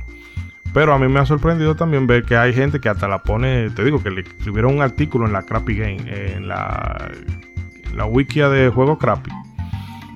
Y mucha gente que se, se queja, y realmente también eso un poquito tiene su lógica de que el diseño, del, eh, bueno, no el diseño de los niveles, sino la colocación de los enemigos hacía como que a veces tú te tuvieras que comer el daño obligado. También está el tema de de que la dificultad, en realidad la dificultad es muy parecida a la, de, a la de Mega Man 1. Sobre todo hay, cada vez que tú, te- que tú tienes que subir en plataforma que o van, o tienen pico y los picos van girando y tú tienes que tener eh, cuidado ahí o plataformas que aparecen y desaparecen y que te penalizan por tú no adivinar por dónde era que iba a aparecer la plataforma o un condenado jefe que hay que eh, el mono que el mono no solamente explota, sino que si tú estás en la, en la plataforma eh, que está, bueno, hay una plataforma a la que tú te subes pa- y puedes ir causándole daño si tú tienes la, la habilidad esta del clon. El caso es que si tú lo matas y no saltaste de esta plataforma, de esa plataforma te va, te va a joder. Entonces, eh, no es un juego malo, pero tiene una serie de, de cositas que realmente eh, el fandom ta- se divide en eso. En ese eh, es un juego divisivo. Bueno, yo te voy a decir algo. El, el que dice eso está loco o nunca ha jugado Mega Man. ¿Cómo? Yo, ahora que yo me estoy enterando de que ese juego es, es divisivo y que hay gente que no le gusta. Primera vez, yo de la Legend, yo lo he escuchado. De la Mega Man X7 y de la X6 he escuchado, pero nunca he escuchado yo a nadie quejándose de Mega Man y Bass. Eh, ese juego obviamente igual yo no lo pongo en un top 10, pero eso no significa que no sea malo. Yo digo que no significa que sea malo. Eh, y ni siquiera Oveja Negra. Es un juego que se juega como Mega Man 7 y como Mega Man 8. Eh, yo no le veo ningún problema honestamente. Es un juego, el que, el que la considera mala o u Oveja Negra porque es difícil, bueno, que se vaya a jugar Kirby entonces, que es un juego fácil. Eh, pero lo que pasa es que la, una cosa que los jugadores de Mega Man, de Mega Man se han mal acostumbrado. Primero es que el que eh, creció jugando Mega Man X, que son juegos facilísimos, y que tú rompes todo con el Mega Booster cargado. eh, también en la Mega Man en la Mega Man regulares, a partir de Mega Man 4 fue que pusieron el Mega Booster. En realidad se perdió la, la costumbre de, de tú utilizar las armas de los enemigos para tú facilitarte tu, eh, tu paso por los niveles. La gente nada más lo que andaba era con el Mega Booster cargado y atacando con eso. Entonces pero la- la- en la Mega Man y Bass, en la Mega Man y Bass, tú, de- tú tienes que usar las armas de los enemigos, de, los de los enemigos que tú matas, de los jefes, para facilitarte la, eh, el paso por los niveles. El que quiere Mega Man y Bass andar con el Mega Booster cargado y matar todo lo que le pasa por delante, no lo va a hacer así. Entonces el que está acostumbrado a hacer eso Mega Man X y la Mega Man anteriores, va a decir, ah, este juego, este juego es malo, pero es que no es así. Sí, pero, El juego no es también hay- perfecto, pero el juego pero es hay, malo. hay un asunto con eso, que no necesariamente el, el Mega Buster, pero que en las mismas Mega Man de NES hay, hay jefes que tú lo puedes matar a plomazo, sin, neces- sin necesidad de usar la- las armas especiales de los jefes, que eso no, no se extrapoló, o mejor dicho, eso La no se, no se instaló con la X. Y la gente, eh, con su justa razón, porque también vamos a ver, cada quien, eh, los juegos son subjetivos y cada quien lo mide como le parezca. Eh, se encuentra fatal que tú tengas, tú tienes para empezar, tienes tres, tres opciones. Y de esas tres opciones solamente hay una que tú puedas hacer que la de el, bueno, el jefe de hielo de turno que sea ahí. Porque con las otras te van a romper el ano. Entonces, eh, hay que entender que sí, que mm, el juego malo, malo no es, pero hay gente que la pone de insufrible. Y eso ya. Bueno, por eso. Pero eso que- de tú matar a los eso de tú matar a los jefes con la bala normal, eso lo haces tú después que tú tienes experiencia en esa Mega Man. Pero no es verdad que tú vas a coger eh, Mega Man 2 y tú vas a decir que matar Crashman tu, por tu primera vez con el tiro normal, eso no es verdad. No, Muy buen, muy buen ejemplo. Mm, Muy buen ejemplo con Crashman, que Crashman solamente hay una forma de matarlo con lo normal. Y es bastante fácil, pero hay que descubrirla. Es muy buen ejemplo. Crashman pone a uno loco. normal. Es Pero-. Después que, se- de- después que se- Mega Booster, para mí en la Mega Man normales, cuando pusieron ese Mega Booster que tú lo cargabas en la Mega Man 4, a mí eso dañó el juego. Tú no necesitabas usar las armas de los jefes ya. Tú podías llegar a un jefe y matarlo con el Mega Booster sin necesidad de utilizar el arma de algún jefe. Eso rompió, para mí eso rompió completamente el juego. Sí, pero tampoco es, yo no tampoco lo veo como un aspecto negativo, porque incluso eso en el grupo lo hacíamos mucho, de ver quién se pasa Mega Man a Mega Bustazo. Que tampoco es. No es que te hace la, la experiencia. Incluso eso es un reto que tú te puedes poner. sí, pero le quita la estrategia, le quita, le quita No, la no, estrategia. Exacto. Pero te digo, no es, eso no, no encuentro yo que el Mega Booster empeore el juego. Y no lo digo porque yo, eso realmente yo no le veo gracia, porque alguna gente dice, bueno, si tú usas tal arma contra tal jefe, es fácil. Bueno, sí, pero que el juego se diseñó así. Pero tampoco me parece como que Mega Booster sea como sacrilegio. Lo, Eh, lo- lo hizo demasiado fácil. Demasiado fácil lo puso. Pero ayudó con su popularidad. sí. A todo el mundo le gusta cargarlo. con esa Mega Man. Suelten esa Mega Man. Vamos para el próximo caso. Eh, vamos a dejar Forte tranquilo. No, vamos a seguir con, con el fuego ahora. Y a- ahora te lo voy a soltar a ti, Edri. Airworld Gym. Eso.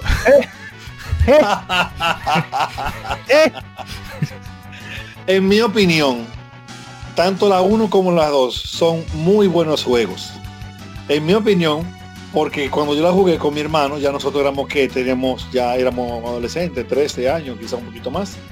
O sea, nuestra memoria muscular ya estaba un poquito más desarrollada que la de gente con menos edad y eso es un factor importante para que alguien perciba un juego como difícil. Porque en estos días yo estuve viendo comentarios en, internet de que Teenage Mutant Ninja Turtle 4 eh, era un juego bastante retador para muchísima gente.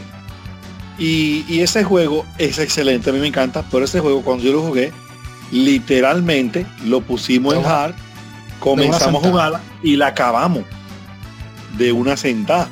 No, Claro, ve- veníamos de jugar eh, Teenage Mutant Ninja Turtle 2, que ese juego sí es retador.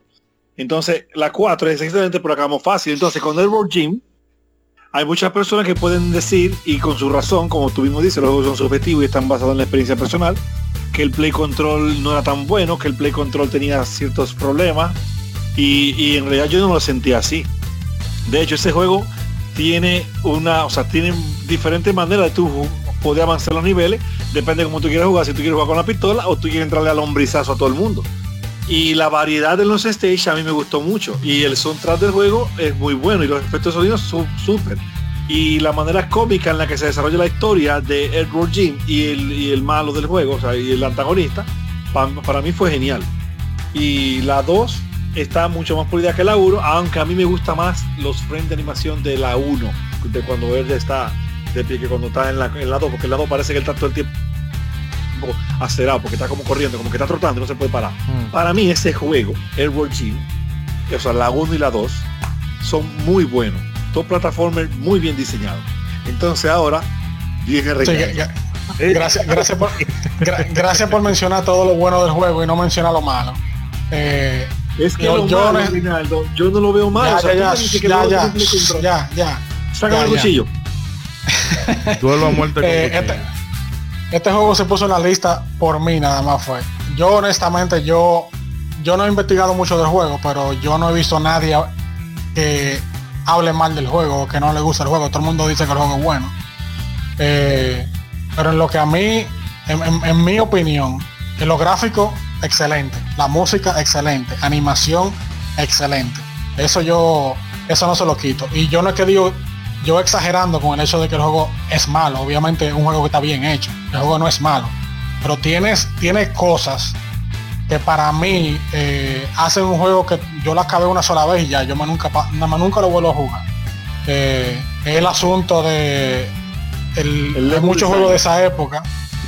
Hay muchos muchos juegos de esa época, especialmente que vienen de Europa, que lo que el- los gráficos son tan bonitos que a veces tú no distingues qué es el background o el fondo y qué es el piso donde tú vas a brincar. Entonces hay veces que tú saltas de una plataforma a otra. La plataforma tú ni la ves, tú tienes que caer y rogar que tú vas a caer en la plataforma. Y a veces la plataforma se confunde con el fondo. Eso pasa en Edward Jim y pasa en otros juegos. Hay uno- un juego de, del Pato Donald que se llama de que Mau- Maui Mallard. Que ese juego tiene ese problema terrible. Tú no sabes lo que es el- el, tú no, tú no sabes lo que es el piso y lo que es el fondo. Entonces Airworld Gym en algunos lugares lo tiene. Otra cosa, el tú engancharte con el, con el con la lombriz en los ganchos, eh, eso, es un es lío, es un problema. Eso, eso lo pudieron haber hecho mucho mejor. Eh, los enemigos se te, se te trayan encima, como que ahí no hay nada, se te trayan. Eh, hay muchos niveles que son eh, medio laberínticos sin necesitar, sin necesidad de ser laberínticos. Y el mundo ese del submarino, para mí, para mí eso es lo peor que tiene ese juego. Eso yo, yo, yo lo otro lo, sopor- lo aguanté, pero el submarino yo, yo se lo pasé a la mala y yo dije, cuando yo acabé esto, yo nunca vuelvo a jugar este juego. Entonces, esos son mis problemas que yo tengo con el juego. Eh, pero yo eh, exagerando cuando digo que el juego dice malo. Como uno dice en este país, un clavo. Un clavo un juego que es malo. Eh, pero tiene su tiene sus cosas buenas. Pero para mí ese juego es más gráfica y música que otra cosa. Mira, eh, digo, no es a ti, a los que nos escuchan, no te sientas al centro del mundo. No va a tirar su puya, no te estés limpiando. Dilo, te decir. no, no. Miren, miren, miren. El, en PlayStation 3 y 360 y creo que este PC también hay un remake HD de ese juego. O sea, ellos agarraron el juego y lo reprogramaron gráficamente bestial. Y ellos, de los aspectos que, que mejoraron algunos aspectos, creo, del control, pero no sé, no tengo claro si esos que tú mencionas lo mejoraron. Ahora, lo que ellos no tocaron fue el soundtrack ni el efecto de sonido. Porque eso fue algo que la gente pidió cuando anunciaron que iban a hacer remake. Lo que sí es que ese juego tiene, y ese juego sobresalió en- en- entre algunos conocidos míos que jugábamos juntos en la época, es que ese juego es retador. Ese juego no es fácil. En ese juego la gente de la calle puede ser un jefe en otro juego. Hay unos bulldog que te salen, que si tú no lo matas antes de que lleguen a ti, te agarran esa nalga y te dan una ratrán, mordiéndote, y te quitan 50% del vital que tú tengas si tú estás jugando en normal. Y si tú estás jugando en hard, muerto, de uno solo. Esa parte es verdad, juego es bastante retador. Pero pasemos al otro capítulo que ya Rey y yo estamos en paz. Ya, Bueno. Quedaron más o menos contentos ahí. Sí, bueno, para- vamos- No Para los españoles, nalga es culo. Que aquí en este país culo es una palabra fea. Pero en España culo es el- la palabra normal. Lo digo porque mi hermano, que estudió medicina allá, decía nalga. Y ningún español entendía qué es lo que era lo que él quería decir. Ah, Él bueno. él tu- él- él tuvo que acostumbrarse a decir culo. Que aquí es una palabra fea. Sí, aquí es Entonces, como- hay unos perros que vienen y te agarran el culo y te quitan 50% del vital. y recuerda que si tu novio no te mama el culo, que para eso es que no mama. Eh, Sí, sí, sí. ¡Oh! No porque tiene, tiene, tiene el sticker de explicit para, para eso mismo, para que no digan que no se le advirtió. Está bien, Bad Bunny, dale para allá, Bad Bunny. Bad Bunny, dale para allá. Ahora, una observación, una observación Sí, de, de, de G ya para pasar a otro, a otro juego. Ese juego nunca debió haber salido en 3D. Lo, Lo que hicieron, eso fue horrendo, horroroso, Es verdad. inaudito, doloroso, injusto. Botaron dinero. Un clavo. Eso fue feo, eso fue malo. No, es una constante que hemos visto, que juegos que dan el salto 2D al 3D y no... Y se le abrió el pecho ahí. Un ejemplo de eso podría ser también... eh, Como Bubsy 3D. Ok, No, no, eh, eso, pues eso nunca el Sony, pasar, el ni en 2D Sony, tampoco. Sony 3D Blast, que no era ni tan 3D ni era tan Blast tampoco. Ay, el pobre Sony 3D Blast. Me A mí, habría gustado me tener ese juego. A mí me gustó ese juego, me, me pareció interesante el concepto cuando lo jugué. Rarísimo, porque para nada era, era Sonic. Pero yo debo decir que el, el asunto de cómo se veían las gráficas, obviamente, y la cantidad de cuadros por segundo, no sé si era 30 o a 60 que corría, esa fluidez. eh, eh, para mí fue súper interesante esa experiencia. Yo obviamente ya siendo un adolescente y, y dije, wow, pero qué, qué- qué heavy se ve este juego. ¿Y qué, ¿Y qué es lo que es esto? Pero Sonic, un Sonic no era, definitivamente. Y Un Sonic no era. esa vista isométrica es lo que yo me encontré como mm, raro, no sé. No, es rarísimo, claro, pero lo, lo que te digo que me gustó, me gustó porque me pareció eso mismo, interesante, diferente, pero debo reconocer que, como usted menciona, la vista isométrica es rarísima, el, el estilo de juego es rarísimo. Eh, eh, era una cosa que tú decías, oye, eso no es lo que tú estás esperando, cuando tú estás esperando, cuando tú oyes ese título, como usted lo mencionó, Sonic 3D Blast, oye, como que va a romper en 3D ahora, chequealo ahí, y lo que ese juego tiene Nunca menos es- debió pasar eso. Oye, ahí no hay, no hay de que- de que una acción así que tú digas, wow, una acción frenética que vaya con ese título. Para nada, para nada. Eso debió ser como, qué sé yo, como Sonic 3D Bliss en vez de Plat. Bliss, así como de tranquilidad y de, Pero- cogerlo suave. ¿Es mm, mejor o peor que Shadow de Hedgehog? Eh, bueno, yo, diañe. Eh, yo diría que eh, yo, yo me atrevo a decir que, que, que Sonic 3D Blast es mejor que Shadow de Hedgehog. claro. Porque yo... eh, bueno, es que realmente Oveja Negra, en, yo creo que Sonic es la franquicia con más Oveja Negra, porque entre Sonic 3D Blast, Shadow de Hedgehog, la Sony de Hedgehog 2006, donde él está, que él tiene una novia humana, Sonic Boom, Sonic, ah no, no, Muchas ovejas negras. hasta que no Sonic. llegó la Sonic Manía, es, eh, Sega como que no, no ha sabido qué hacer con, con esa Oye. franquicia. Eh, Edric, no sé si quiera comentar algo, Mm, mm. pero, pero, pero. Pero Shadow de Hedgehog, Shadow de- con Shadow, el nuevo personaje, el usa Sonic negro, pistola, usa pistola y tiene una moto. violento para el nuevo. Para mí, Sonic es esto. Sonic 1, Sonic 2, Sonic en Knuckles, la, la- la- la revisión de la 3 Mm. y la Sonic de Saturno. Ya. Nota. He Sonic de jugado Saturno. todas. De Saturno no, perdón, de Dreamcast. La Sonic de Adventure. Sí. Eh, pero oigan, nota, las La he Sonic, jugado la, todas. la Sonic de Game Boy Advance son todas buenas. son buenas. No, eh, ¿Qué tú dices, Rinaldo? La Sonic de Game Boy Advance son buenas, la Sonic Adventure. Digo, Sonic Ah, Advance. Esas, no las he jugado, pero las que yo he jugado de consola, todas las he jugado. Sonic este, 3D Blast, Sonic Boom, Sonic Blast, Ble, Ble, Blo, Blue, no son buenos. Las buenas son la 1, la 2, la Sonic en Knuckles la 3 y la de Dreamcast se, se deja jugar porque tampoco es que la gran vaina. pero Esa chévere. franquicia forzaron mucho. Y la, y la Sonic Rush, la Sonic Rush de 10, que también se juega como la de Game Boy Advance, tiene un soundtrack increíble que lo hizo el mismo tipo que hizo el soundtrack de la Jet, Jet Set Radio, Jet Grind Radio. Eh, Oh. Jet Set Radio. ese bueno, sí. Tiene un soundtrack Hay que excelente. para jugar, entonces le voy a dar chance. Sí, excelente el soundtrack. Bueno, y No la, y la Sony Magnia, la que salió ahora. Que, aunque un megamix de muchas cosas, pero No, pero bi- bien. Bien, Pero- Sonic Mania. Pero Eh, la, la- la de Shadow no, no. La de Shadow no. Y la otra Sonic, eh, no me acuerdo cómo se llama, la que Sonic se transforma como un hombre lobo, así como con una garra y una cosa. No me acuerdo cómo se llama esa. Creo que se llama igual Sonic de Hedgehog nada más. Ah, la de Esa 2006. Sí, sí, esa tampoco. Mm, mm. Mucha oveja No, o sea, negra en Sonic, lamentablemente. Sí. Vamos a pasar a algo ya más con más sustancia, con más, más calidad, porque porra, tenemos rato, tenemos rato Antes de de irnos a su anuncio, déjame decir algo. No, no aprovechando que este muchacho no está aquí. Como franquicia, como franquicia total, Sonic is overrated. Ya, sigue. Diañe, diañe, Yo- ey. yo- Yo no iba a decir nada. en el pecho.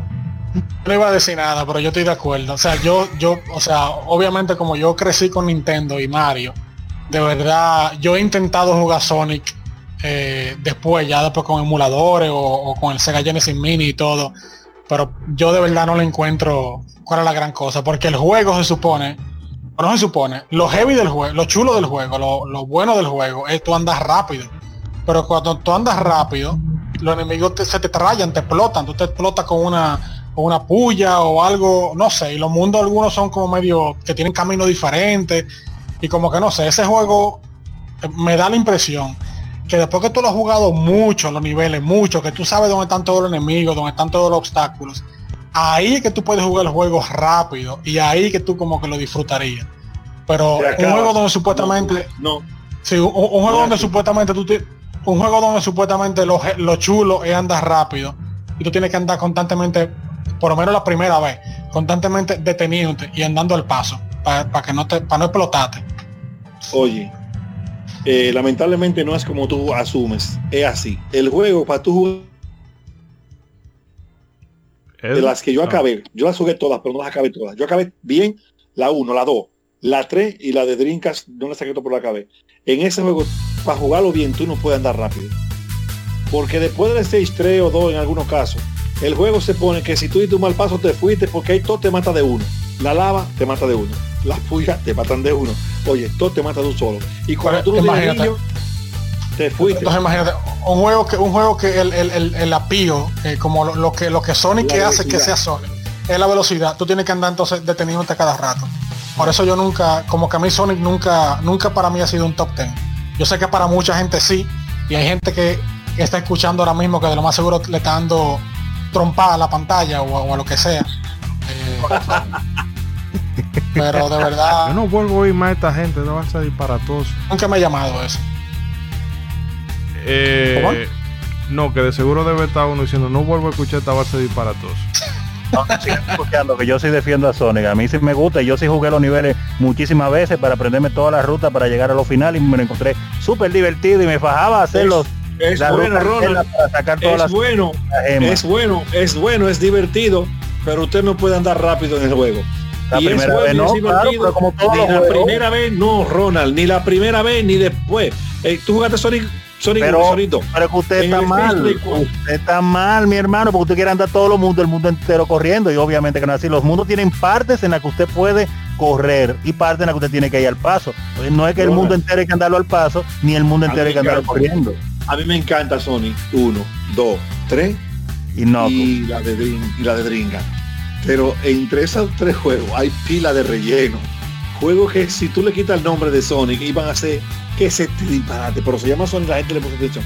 Eh, no es, miren, vamos a pasar al otro tema. puedo que decir es- que una saga que ha caído en desgracia, tú puedes decirme eso, pero no me puedes decir que no. Que la no. saga no, la saga no, la Sega. Qué año. Está bien, buena, buena esa. eh, vamos a hablar ya de cosas más, más mejorcitas. Seguro. Sí, Double Dragon 5, ¿qué me dicen ustedes? Pero ve acá, Me hombre encanta, de Dios. me encanta tu, me encanta tu, tu sarcasmo. Exacto, sí. Oye, Do- Double Dragon 5. Double Dragon 5.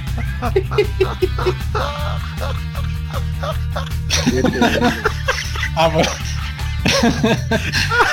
no, Double Dragon 5 no oveja negra, eso, eso es un No, eso, no, eso no, no- eso no es una oveja negra. Es un es un deslizado de basurero. cualquiera. Es Es un cualquiera. La, la gente dice la gente dice que Chuck Fu es de que el peor juego de pelea del mundo, pero créeme, esa gente no ha jugado Double Dragon 5. Qué duro la comparación. Ay, Dios mío. Está bien, vamos con Ahora miren, en ese juego, Respire. eh, Moisés, ¿cómo que se llama en estadística la cosa que es como una curva que sube y después llega al punto más alto y después baja? Eh, está la... ¿Qué sé yo? ¿Qué de Gauss? Ah, ¿Cómo no, es que me se de Gauss? me No me acuerdo. El caso es que Double Dragon tiene esa situación. Y fue la 1 muy La 2 allá arriba. Después la 3 es peor que la 2. Después la 4 es peor que la, que la 3. Y la 5. La 5 es negativo. Sí, eh, campana, Bajo, de, bajo- bajo de la barra. campana de Gauss. Yo, es que eso mismo, la campana de Gauss. Oye. Es, Bueno, Double Dragon rompió 5, la campana. Double Dragon 5 llegó, al, llegó al, al- al sótano de la, de la torre donde está la campana. Exacto. Exacto. Ese juego, que yo, para mí ese juego no tiene nada bueno, nada. Ah, que hay un tipo que se llama Billy G. Billy, ya. Los protagonistas. Un juego que salió en el 94. Oye, eso, ahora estoy mirando. Pero que entonces era, se inspiraba en, en, en la serie animada esta. Que entonces serie animada Yankee. Ay, Dios mío. Pero Sí, pero no, no. saltemos ahí. Y Juego de pelea malo. Siga, siga. No, mira, no, no, no, no, espérate, espérate, espérate, espérate. Como juego de pelea, en esto de una persona me estuvo mostrando que tuvo unos aportes al género y que tenía algunas eh, situaciones, situaciones no, mecánicas interesantes.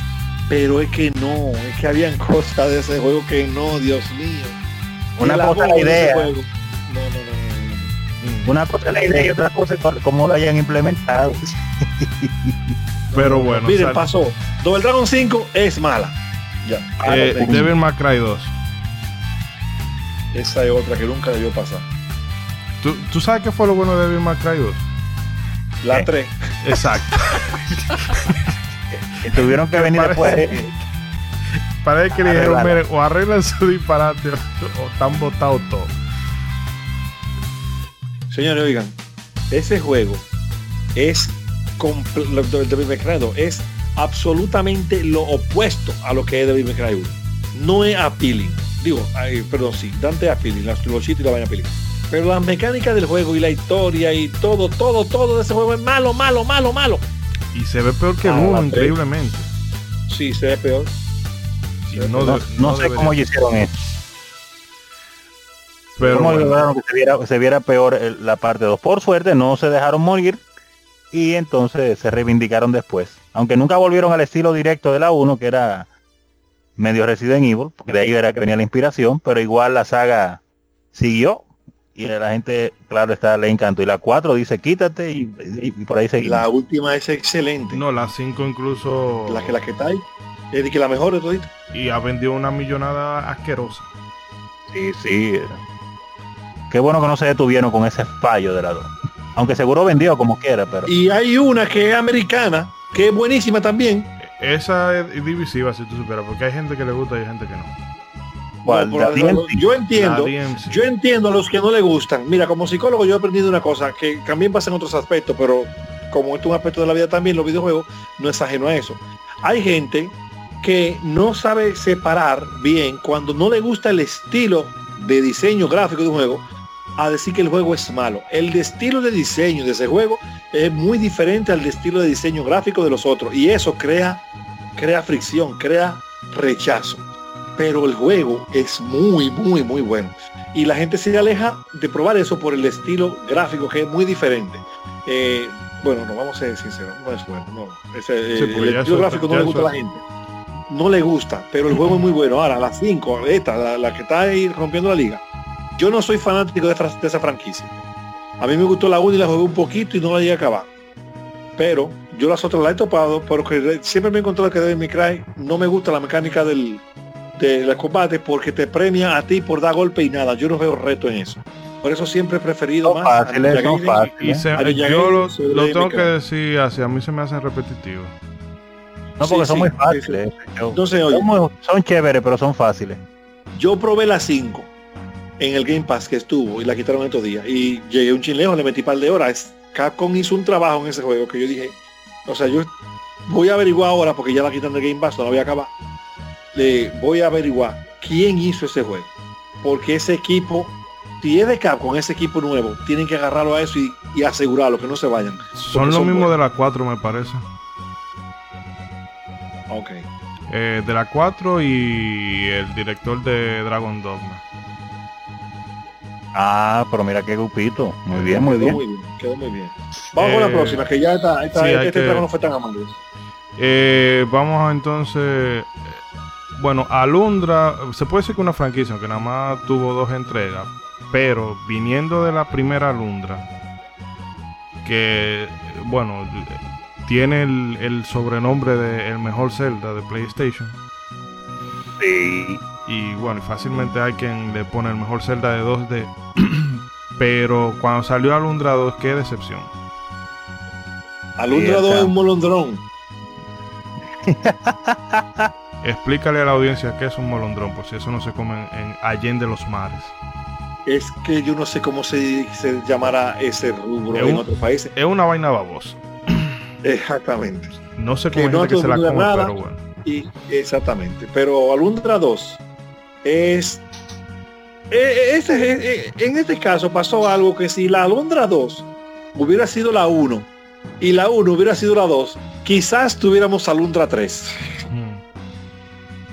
Pero fue, no fue así y Alundra 2, o sea, no hubieron más de ese equipo desarrollado de ese juego, ya eso se acabó ahí. No Eh, pudieron levantar la cabeza. Ellos hicieron otro juego para PlayStation 2, eh, creo que Dual Heart o algo así, pero es que no.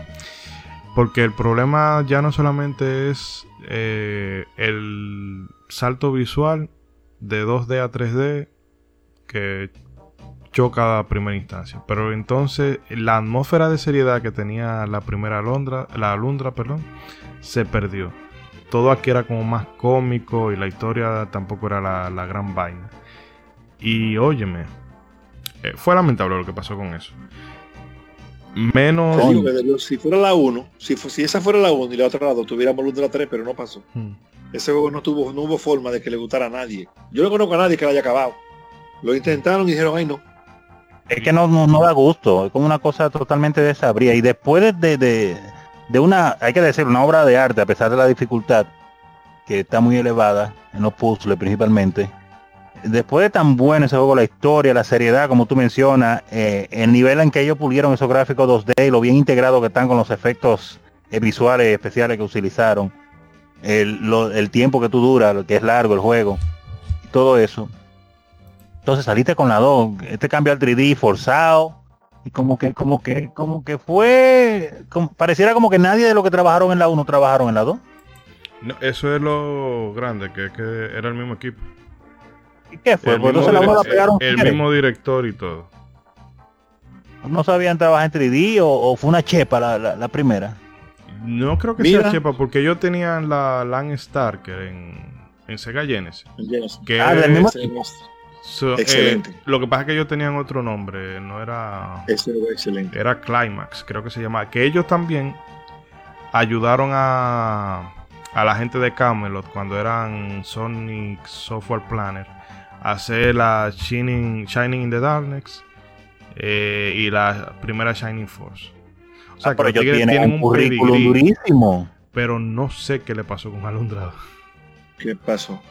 Mira, ahora que tú dices esto, Ronald, de los de la dificultad de los puzzles, tú sabes que Alundra 1, cuando yo lo estaba jugando, yo la sentía como en parte una secuela espiritual de un juego de Super NES que se llama Brain Lord. Pero si yo, Uh. yo decía eso, yo siempre dije puzzles, eso. En los puzzles. Diablo, ese juego, En lo- Dios claro. mío, qué, delici- qué delicioso ese Brain Lord. Yo le decía a la gente eh, que, que- que consideraba, yo le decía a la gente que consideraba, que estaba considerando jugar a Lundra, yo le decía, mira, Lundra tiene un problema, una sola cosa mala que te puede desanimar, que son los puzzles, que te puede trancar hasta un mes en, en un puzzle. Pero si tú quieres calentar tu cerebro, juega Brain Lord en Super primero, y de ahí ya tú vas con tu cerebro calientico y listo para entrarle a Lundra. Porque eh, eh, Brain Lord es un juego muy bueno. Lo único malo que tiene Brain Lord que es que es muy corto. Muy corto. No, pero usted quiere sadomasoquismo porque ahí hay unos Ahí- ahí hay pobrecitos. puzzles. Pero Brain Lord se acaba como en varios. 20 horas. Bueno, pero 20 Pero horas 20 horas. sufriendo. sufriendo, 20 horas. entre, co- sufriendo entre comillas. Qué pena Sí, que no tuvo eh, parte de eso, muy bueno. Es gratificante. Qué pena que no tuvo parte 2 porque ese juego es muy bueno. Muy si me hubiera encantado una otra Brain Lord, así mismito, pero parece que no tienen suerte. Ni salió otra Brain Lord y de Alundra mejor no hubiera salido. Yo siempre pensé que Brain Lord era una, una secuela espiritual de la Seven Saga, porque los personajes son el mismo estilo. Sí, es verdad. visual. Ay, sí, es verdad. sí. Es verdad. Es verdad. Visualmente. ahorita le voy a dar un emuladorzazo a Braylord. Mm. Ey, yo, yo lo adoro ese juego. Yo porque estoy jugando, como te dije, estoy jugando la, la Seiken Descenso 1 ahora, pero es un juego que se acaba rápido porque no es tan largo, te digo. Y- Nada más tú dura mucho si, si te trancas mucho en un pozo, obviamente, pero fuera de eso, en realidad no es tan largo. Yo, yo hubiera deseado que ese juego tuviera, aunque sea 10 o 15 horas más. De historia, Te y de, todo. Te recomiendo el remake que está en Game Boy Advance, La Sword of Mana. Hay mucha gente que no sé por qué, pero el juego no le gusta, no entiendo, porque el juego se juega como Secret of Mana. La solo mano es un remake entonces de la primera Seiken Densetsu. Sí. Exacto, pero se juega como Secret of Mana. Más o menos. Y el arte de entonces, ese juego es ¿está muy bien? chulo. ¿Y, y por qué no le gustaría a una gente que una Secromana que no se juegue como Ah, Secromana? Yo asu yo creo, yo asumo que el que jugó la, Final- la Final Fantasy Adventure o la Seiken Densetsu quería que el remake se jugara, o sea, que tuviera el mismo estilo de juego del original, porque si usted fija la, la Seiken Densetsu 1 y la, y la 2, la Secret of Mana, no se juegan exactamente igual. Tienen cosas similares, pero no se juegan igual. Entonces la Sword of Mana, la Sword of Mana, el gameplay es como Secret of Mana. Pues está bien. No sé por qué no Esa le es una franquicia que a mí la única que me gustó full fue la 1. Y la 3, que no salió en América, que la voy a poner en, en emulador después, que es muy buena. Pero eh, lo que yo sentí con cuando digo que Secret of Mana 1, no me lo da ni dos, realmente. No, claro, es verdad. Esa, esa es la mejor en realidad. La 3 a mí me gusta mucho. Realmente me asombra eh, lo que hicieron en, en Super esa gente. Pero tiene una estructura, mm, incluso hasta la narrativa es más, más simplona en un, en un aspecto. Sí, no tenía abogado. ese que la, la de la Secret Humana es como un cuento de hadas. Pero tiene, no sé, como más. Tú la sientes como más potente. Tiene más sazón. el truco de la música, señores. Ese soundtrack de ese juego es perfecto. No, pero La el- 3 tiene, la 3 la, tiene música excelente. De sí, pero lo que pasa es que la, la, la de la 2 tiene una música como un estilo diferente que le hace, le da, le da un aspecto mágico al juego. Mm. Que de hecho, tú juegas la, bueno, la Trials of Mana tiene un, tiene una demo gratis, por si tú no la quieres comprar y quieres probarla. Y tú la dejas la, el juego con la música original de NES y óyeme, y le queda igualito como un guante. El, la Sí, reorquestación, excelente. La reorquestación que le hicieron a la música es muy buena. Pero si tú le dejas la música original, óyeme, eh, eso es timeless. Pero bueno, estamos hablando de cosas buenas. y no- Perdón, no perdón, perdón, disculpa. Hay un remake de Secret of Mana 1. No, bueno, no, de hay, la, de la 3. de- bueno, hay un remake, el, el de Game Boy Advance. Hay un remake de Secret que está en PlayStation 4, pero mm, en PlayStation 4 y Steam. Pero. mm, Adventures of Mana. y la 3, que es la Trial of Mana, que eso sí fue un remake hecho de pe a pa. De Secromana De la Seiken de Sensu 3. Seiken Densetsu 3, Secromana 2. Eso mismo. Ok, pasemos al próximo caso, que Secret of Mana es muy bueno. No Eh, dejan. Es un- este- es un juego oveja negra, la franquicia entera, menos la 1. Mm. Este No, otro- menos la 2. Bueno, Diga, diga. No vamos a discutir por Este no caso- vamos a discutir por el nombre. Este caso es de, no es malo, pero es- Ah. tiene su título de oveja negra, que es la Racer 2. Diablo. Ese juego, si ese juego no se llamara Tracer 2 fuera mejor, en mi opinión. O si los enemigos no cogieran tanto golpe. Si el tigre no, se No, moviera no, tan no, lento. Ronald, ese juego está excelente, ese juego es muy bueno, retador, un juego de acción bien hecho, el play control responde, es un problemita aprender a manejar volar. El juego no es malo, el juego es excelente, está bien hecho, pero no es Actraiser, no es lo que yo ven- no es lo que me, me- me- me amarró a mí de Actraiser 1. O sea, yo no siento, yo no siento en ese juego, me van a disculpar por la herejía, ¿eh? pero yo no siento en ese juego que yo soy un dios, que estoy manejando, que yo, que yo tengo el control de ese universo. En nada. 1, en Actraiser 1, tú eras Dios, la gente te ora a ti. Entonces, tú, qué sé yo, en el modo simulación, tú mandas terremoto, hace que llueva, crea cosecha, o sea, hace que llueva y pone el sol para que nazca el trigo, rescata gente, Oye, la gente te se hinca llorándote, dándote las gracias porque salvaste a mi hijo. Ah, lo que chulo, qué emocional, qué bonito. Y después el otro, machete y machete, machete y machete, machete y machete, machete y machete, y ya no. Y mira que me encanta. No, bello. Me encanta Cruiser 2. Me gusta, pero no es Tracer 1. No. No. No, y como Sí, tú yo- yo- mencionas, di, ah, habla tu rey. No, no, di, como tú mencionas. No, lo que iba a decir con respecto a lo que él mencionó, de que en la 1 tú eres Dios y en la 2 tú eres menos que una hormiga, porque el, el juego le lleva la milla al, al- al héroe. El héroe te- está muy bien hecho, tiene buenas habilidades y todo eso, pero el juego, para las habilidades que tiene y la movilidad que él tiene, el juego es muy difícil. No, Ronald, Sí, yo- yo- el personaje abusa con todo el mundo. Lo que tú tienes que tener el timing del, del machetazo.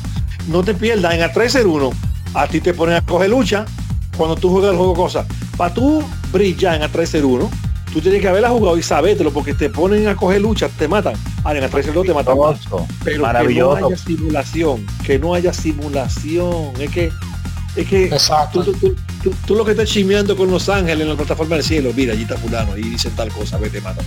Y allí, mira, Sí, yo- no me jodas tú a mí. yo, yo, yo hubiera aceptado un- el personaje que es más lento y, y, lo, y la manera que tú controlas el personaje, los movimientos que son más complicados y la dificultad, que ese juego esté en easy, es difícil.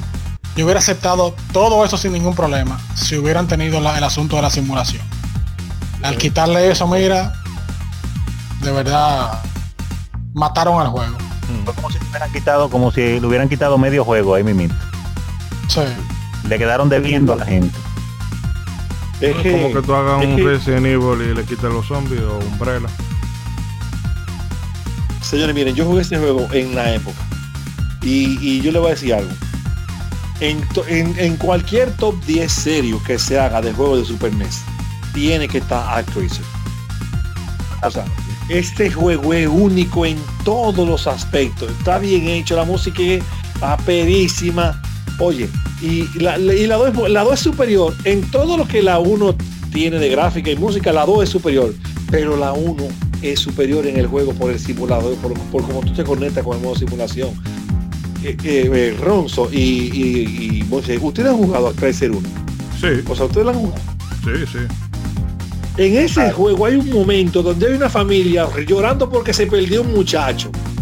Y, le- y te están orando a ti. Y cuando tú le lleves ese muchacho, esa gente, esa gente, esa, gente no, de- no se decapitaron un brazo y te lo dan. O sea, y te lo dicen, oh Señor, qué grandioso eres, gracias, fulano, apareciste. Y oye, o sea, Sí, hay pero- como una conexión en del dos nada más machete, machete, machete, machete, no, no, no. Pero también son unos hijos de la gran puta porque al final todo el mundo se olvida de ti. Es el mensaje del juego.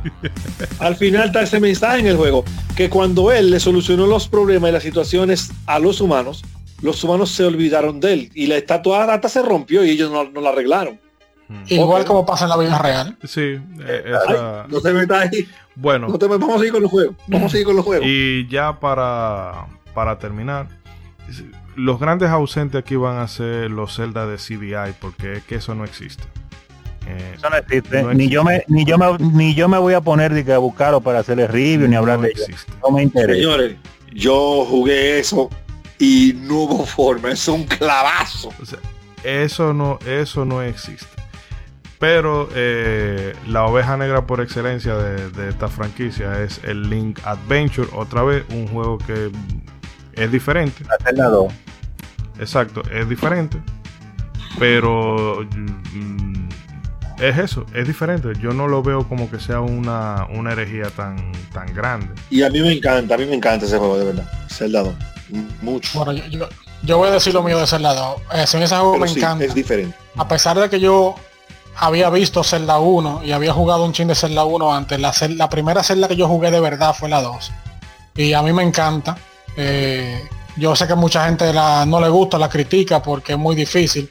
Pero Zelda 2 es como Dark Souls. Dark Souls, el que va a jugar Dark Souls, el que va a jugar Dark Souls, creyendo que va a jugar Devil May Cry o God of War, perdió ahí mismito. Dark Souls es un tipo de juego que tiene que ser metódico en todo lo que tú haces. Y Link's Awakening es de la misma manera. El que va a jugar Link's Awakening pensando No, que le va a dar para adelante. eh, perdón, Zelda 2, déjame decir Zelda 2 ya. Sí. Eh, el que va a jugar Zelda 2 pensando que le va a dar para adelante eh, eh, botoneando el botón de ataque, no va a llegar a ningún lado. Ese Zelda 2 tiene que ser metódico, utilizar tu magia. Eh, otra cosa también que cubrirte. Sabe, tiene que saber cubrirte. eh, eh, eh, una de las primeras celdas que tú tenías que tu escudo de verdad hacía algo de verdad. Tú tenías que cubrirte. La magia se acaba, obviamente si tú usas magia se te va a acabar la magia, pero algo que mucha gente no sabe es que los castillos hay contenedores que te llenan la magia, escondidos por toda parte.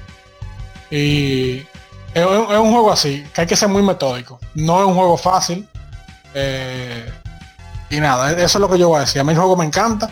El que, el que no le gusta, tal vez porque no creció en esa época y ya está acostumbrado a juegos más fácil. Juegos que te dejan en la entrada del, del- del- del calabozo cuando tú pierdes o en, o en la entrada del pueblo. Juegos que te lo dicen todo, no sé. Pero el que está acostumbrado a jugar juegos difíciles y el que le gusta Dark Souls, que vaya con esa misma mentalidad en la celda 2. Eh, Bueno, Ronzo, qué bien, sí, qué ¿quiere bien. comentar? Yo no la, yo no la, no la he jugado, lamentablemente, la Zelda 2. Siempre me quedé con esa de jugarla y no la jugué, así que no puedo Y opinar hay mucho. algo, hay algo que es una marca franquicia de Zelda, que si la memoria no me falla, que me corrija Rey, nació en Zelda 2, que es la batalla contra el Dark Link. Sí. Sí. Oh. Eso, y, y, cre- y créanme que en ese juego ese jefe es difícil. Ese tipo es difícil en ese juego. Cuando tú te vas a dar link. Cuando tú lo matas, o al menos yo cuando lo vencí la primera vez, di un brinco concho que dije, Dios mío, por fin. Tipo- Oigan, inténtenlo, lleguen allá con un emulador, inténtenlo para que tú veas. El tipo se te para, se te para, no, se te pone de frente. se te pone de frente y te dice, tú no me vas a matar. y te hace 20 mil trucos.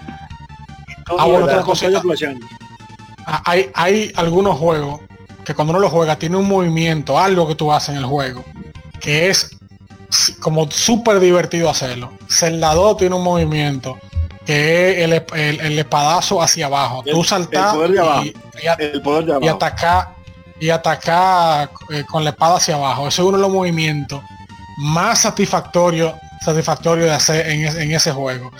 Tú, tú brincas y tú cualquiera. Si tú brin tú saltas y le, le caes al enemigo con la espada hacia hacia abajo y tú rebotas del enemigo, tú puedes rebotar de enemigo en enemigo. O, o en un mismo enemigo pasaste así rebotando encima de él, pa, pa, pa, dándole hasta que tú lo matas. Para mí ¿Tú eso es decíamos excelente eso? lo mismo. Nosotros en el grupito que yo jugábamos eso le decíamos el poder de las 100 vidas. ya. Bueno, sí, porque es el mismo principio de...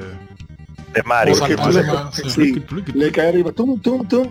Oye, pero este aspecto, que ya es una marca franquicia de Zelda, básicamente la batalla contra Dark Link, donde apareció primero fue en Zelda 2. Y ese es, y es retador ese jefe. Muy retador. A mí me gustó mucho. Ah, pero voy a buscar eso, bueno, qué interesante, no, no, no tenía ese dato, bueno, obviamente porque no lo he jugado. Siempre ha tenido eh, opini- opiniones divididas ese juego, precisamente por, principalmente por el aspecto gráfico, porque se juega de lado, pero ahora tengo yo ganas de jugarlo, ahora con nada más escuchándolo a ustedes. No, es bien. Wow. Ese, eh, ahora mismo me transporté yo para la casa de, de Wilfrido y Wilson. ajá. Que ahí eh, lo, lo llegué a probar un poco, pero el que le dio duro, duro fue Wilson. Y realmente yo no, no me pareció, en ese entonces no me pareció que fuera como una cosa de que, ah, que lo peor que ha parido Zelda. Es uno de los casos donde los desarrolladores deciden vamos a innovar. Y bueno, a algunos les gusta, a otros no, pero hay que reconocer eso de que eh, tanto Symphony, eh, digo, Symphony of the Night, tanto la Simon Quest, esta, esta misma Link Adventure 2 y otra, eh, bueno, Mario 2 ya no sería el caso, pero que te digo que se intentaba innovar, no solamente aprovechar la, la fórmula que funcionaba y reusarla y reusarla y reusarla. Aunque particularmente eh, yo prefiero la fórmula clásica de Zelda.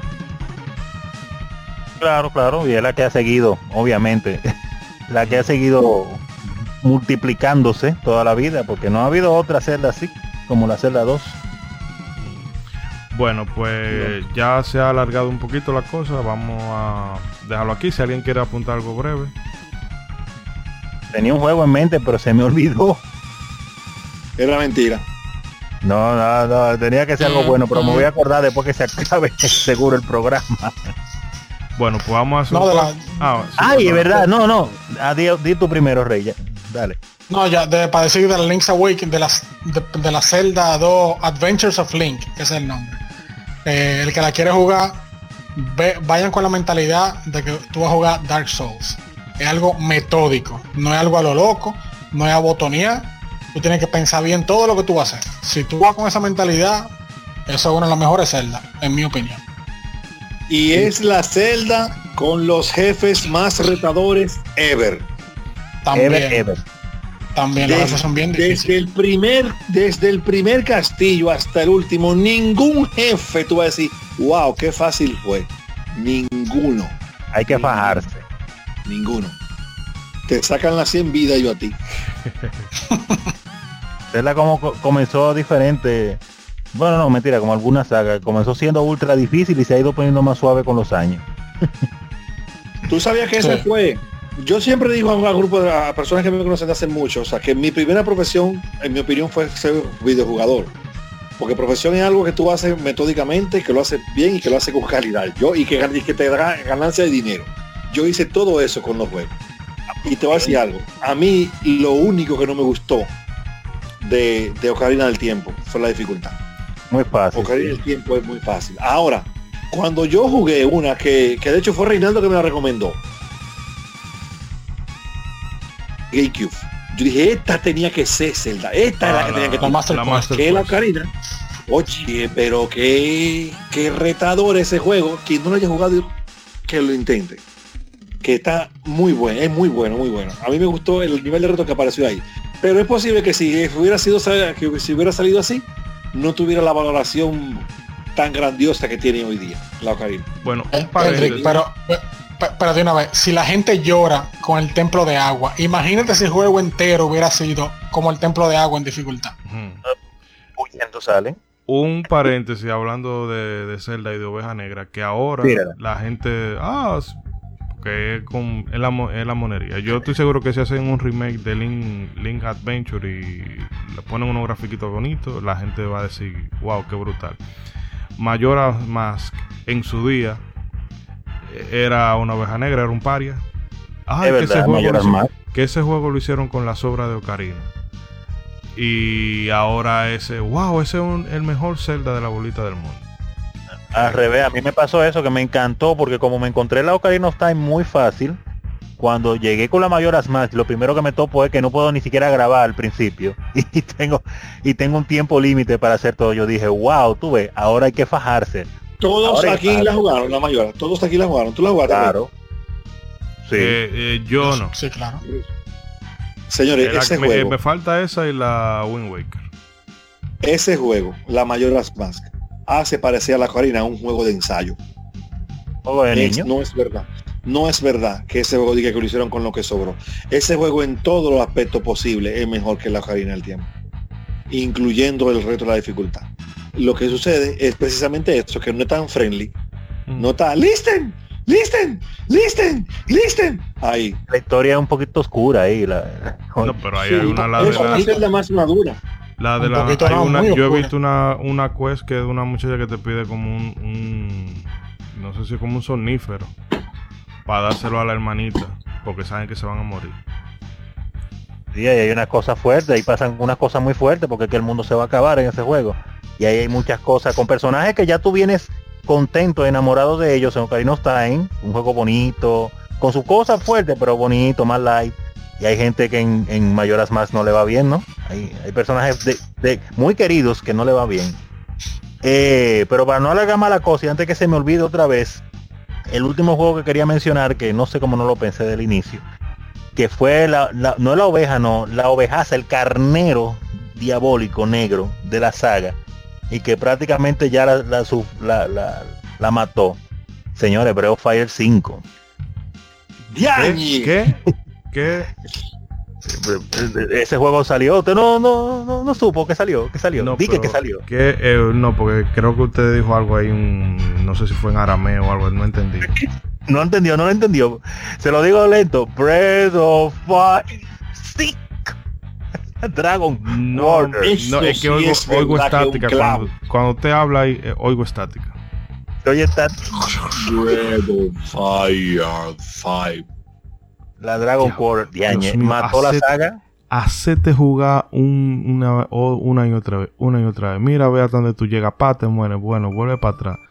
Vuelve y, y vuelve, y vuelve, y vuelve. Y no, no, no, no, no. no. Esa es la vaina más antidivertida que pueda haber. Una saga que iba prácticamente subiendo en cuanto a calidad, chinga chinga. Y la, la 1, la 2, la 3, la 4. La 4 con su par de cositas, pero como que era buena y con esa gráfica increíble. Y entonces después sale ese dispara. Ma- Más nunca, Va- señor. vamos a hacer una pregunta. Ah, pero tú dices que tú dices que Breath of Fire 5 es mala. Claro. Malo. Esa es la oveja negra. Es la Wow. oveja negra esa saga. Tú Bueno, lo sabes que la sí, oveja ok. negra la O- mató. la oveja negra. Oveja negra sí es, pero el juego no es malo. El juego tiene, así mismo como usted dice, no, que la Final Fantasy, el- perdón, la Mega Man Legend tiene fanáticos y que sé que la Dragon, la Breath of Fire 5 tiene muchos sí. fanáticos. Muchos fanáticos. La verdadera Breath of Fire mala es la 6. Que de lo más seguro tenéis sabían que había una parte 6. La cosa que salió para Diablos, Yo no celulares. sabía. Para celulares salió. No, pero es que Ah, eso, que no, eso, cuenta. no cuenta eso- prácticamente. Una pregunta. Bueno, se, ya- llama son- el A6. Eso no es siquiera un juego, yo creo que entero bien. Una pregunta a ustedes, eruditos de estos mundos y de estos placeres electrónicos de antaño. Si Dale, fuéramos dale. a decir una oveja negra de la saga Dragon Quest, ¿no hay? ¿O La, ¿Cómo la- de- de la qué? 7 pudiera ser. De Dragon Quest, tú dices. sí? Ajá. Oveja negra. Yo pondría la 7 porque fíjate cuando hicieron el remake tuvieron que arreglar un chingo. Lo que pasa Pero es que ve- la Dragon Quest son- se, se mantienen muy siguiendo la misma tradición, entonces es difícil tú decir que una oveja negra, si son casi todas, entre comillas, eh, lo mismo, ¿tú me entiendes? Entre comillas. Vendió eso, yo creo, vendió. Porque si fuera que no Yo hubiera... diría- ¿no? Yo diría que tal vez la 10, porque como es online y no casi muy poca gente la ha jugado, tal vez la 10 sería la oveja negra. Bueno, quizá. Pero Dragon Quest de la línea principal es, es difícil sacar una, una oveja negra ahí.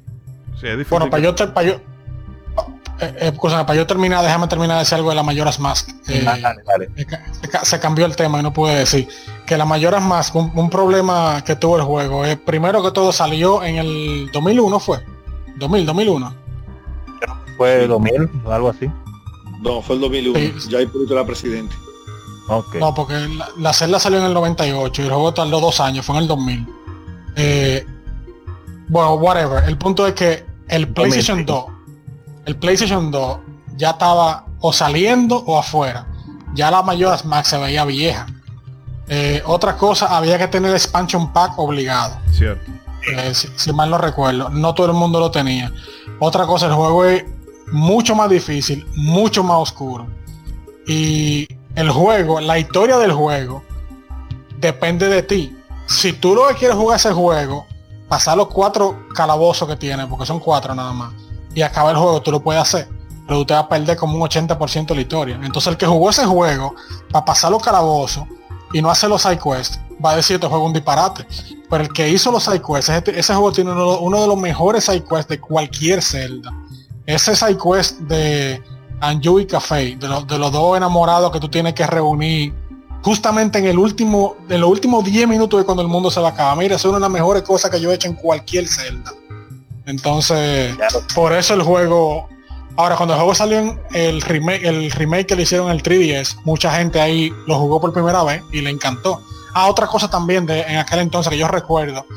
Yo, cuando salió el Ocarina of Time, yo le compré, o sea, la- a varios amigos míos me dieron el dinero y yo fui a una tienda a comprarle Ocarina of Time. Yo fui con una mochila y compré 10 Ocarina of Time para repartirle entre, entre el amigo mío que me habían dado el dinero. Eh, con la Mayoras Mask no fueron, no fueron tanto, pero la mayoría ni la jugaron. ¿Por qué? Porque lo primero que hacen en ese juego es convertirte en la, en la, en la vainita esa, la mata esa, el deco. Y tú, y tú tenías que hacer un, un fetch quest, una buscadera de algo, yo no me acuerdo bien ahora, para poder convertirte de nuevo en Link. Y poder grabar. Y, y, y después que te conviertes en Link, el primer como pedazo, el calabozo, el primer segmento del mapa donde tú tienes que ir, es donde están los Deku. Tienes que jugar, perdón, convertido en Deku. Y yo supe de varios amigos míos que la dejaron de jugar ahí porque simplemente no querían jugar con un Deku. Y honestamente, no es, un- no es un personaje divertido. Ellos debieron haber empezado con, con el Sora o con otro personaje como más eh, heroico, por así decir. Eso, eso es, todas esas cosas yo veo como que son por las razones de que mucha gente tal vez no le gustó la Mayor Mask en ese entonces, por todos esos puntos. Pero ya. El, el tiempo la puso en su sitio ese juego. Miren, Era la negra, pero ya no. Hay que mencionarlo aquí. Me acabo de acordar de algo. Y voy a y lo voy a tirar a manera de pregunta. ¿Y cuál es la oveja negra de la franquicia de Samus?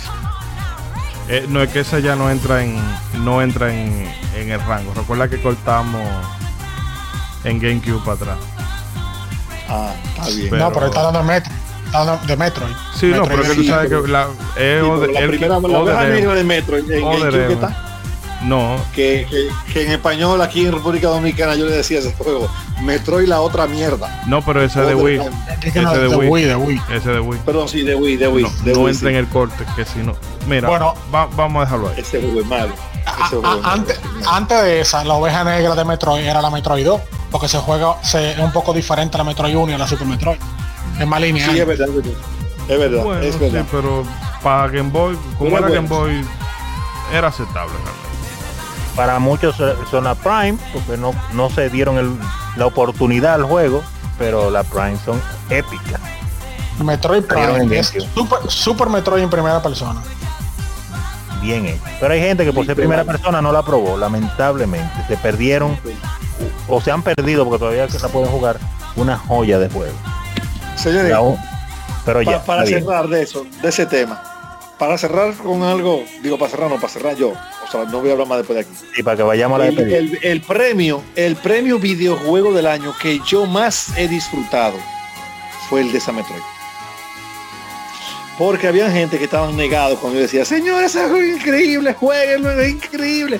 Tú estás loco, son primera persona, son clavos, son clavos. Cuando comenzaron a salir esos premios de videojuego del año, que yo veía que par de gente decía, pero, pero ¿cómo va a ser? Pero eso no es un clavo. Yo no, tú dijiste que era un clavo, yo dije que la jugara. Ese es uno de los mejores juegos de esa, de esa década entera. Metroid Prime. Lo que dicen que es malo fue porque no lo jugaron. Mismo. No lo jugaron. Porque ese juego es buenísimo. Buenísimo. Y si a usted le gusta Metroid, tiene que gustarle más todavía. Pero hay gente que, como tú mencionaste hace un rato, hablando de la psicología de los videojuegos, la resistencia al cambio, ni siquiera lo jugaron. Pero, eh, Ichidori, vamos a pasar al próximo segmento porque Sí, bueno, ya se, el se divirtió el tema porque estábamos hablando de cosas, eh, bueno, más o menos debatibles y terminamos con todo lo opuesto. Pero bueno, eso para que la gente no se quede con ese más sabor de boca realmente. Esto es charla libre, él con libertad. ¿Qué, qué es lo que pasa? Aquí se habla con libertad. Eh, nada amigos, vamos a hacer un pequeño cortecito y venimos con la despedida porque bueno, eh, realmente... eh, hay que despedir, hay que Sí, despedir. no, no, no, pero que, que este tema realmente da, da para más, porque hay muchas otras cositas, pero por, por tiempo. Pero nada, cualquier cosa en una de estas nos inventamos un bonus stage y soltamos cualquier cosa. Ahora, si ustedes quieren, manden su, eh, dejen en su comentario, en ebooks, en? Twitter o por ¿Algún- donde quiera. Ovejas negras, ovejas negras. Oh, o sea que ahora. Ahora recordé. ¿Qué? Tin, tin, tin, tin, tin, tin. No, un par de cositas que nos dejaron aquí en Twitter, pero fueron. eh, eh, que nos dejaron acá. Nuestro amigo Gendo Neo Retro Gamer que hablaba de la Metal Slug 3D, que creo que se le pasa el mismo fenómeno que le pasó a los juegos que dieron el salto al 2D al 3D. Realmente eh, Metal Slug es eh, una saga 2D, que se dejen de eso. Eh, y por aquí Nos comentaba Daniel Nokuni, no, sí, Daniel Nokuni, eh, que entonces es imprescindible recordar a Máximo y Máximo versus Army of Sin. Yo lo consideraría parte de la saga Ghost and Gold. Esos dos juegos yo realmente creo que Son Pueden chocar- Ghost 3D, eso Sí, no. digo, pero pueden chocar porque son diferentes. Triste, eh, 3D. Pero no recuerdo que hayan sido juegos así como tan. ¿Tan eh, tan malos. No, esos juegos no son malos. Esos Yo- juegos son difíciles. Son difíciles. Son Ghost and Goblin esos juegos. Esos juegos que son difíciles, pero malos no son. Y de hecho, la No, de Play 2, eh, Play 2 fue que salió la primera vez. Play 2, sí, Sí, la de PlayStation sí, 2, PlayStation. la, la que está en Play 2, la primera, la, la máximo, la primera, es, eh, ¿qué te digo? Yo no sé, yo no sé porque en mi opinión quedó bien, pero yo no sé por qué Capcom no siguió esa línea con ese juego, porque ese juego quedó bien hecho y era Ghost and Habrá Goblins, y se sentía Ghost and Goblins. Quizá vendió poco, pero ese juego en mi opinión estaba muy bien hecho. Y a mí me gusta mucho esa franquicia. O sea, la única de esa franquicia que yo no he acabado es la de PSP, porque yo no juego portable, no me gusta Mm. pero pero un día tú la agarras en un emulador porque vi un amigo mío que la jugó y me dijo esta es la mejor de todas las dos que hay y, él también le gusta mucho la franquicia y, y tomo la palabra de él como algo que debería verificar o sea que no es que él quizás está hablando disparate que es muy probable que sea así pero máximo uno y máximo dos no son malas pero sí son difíciles Bueno, entonces pues. en ese momento los videojuegos estaban masificando mucho había muchos niños mucha gente joven con Play 2 y este juego de verdad iba a ser un violador un abusador Bueno, pues vamos a dejar las consideraciones ahí porque realmente si nos llevamos, nos van a dar las 12 de la noche, literalmente. Así Sí. que bueno, vamos a un corte y venimos ya con la despedida.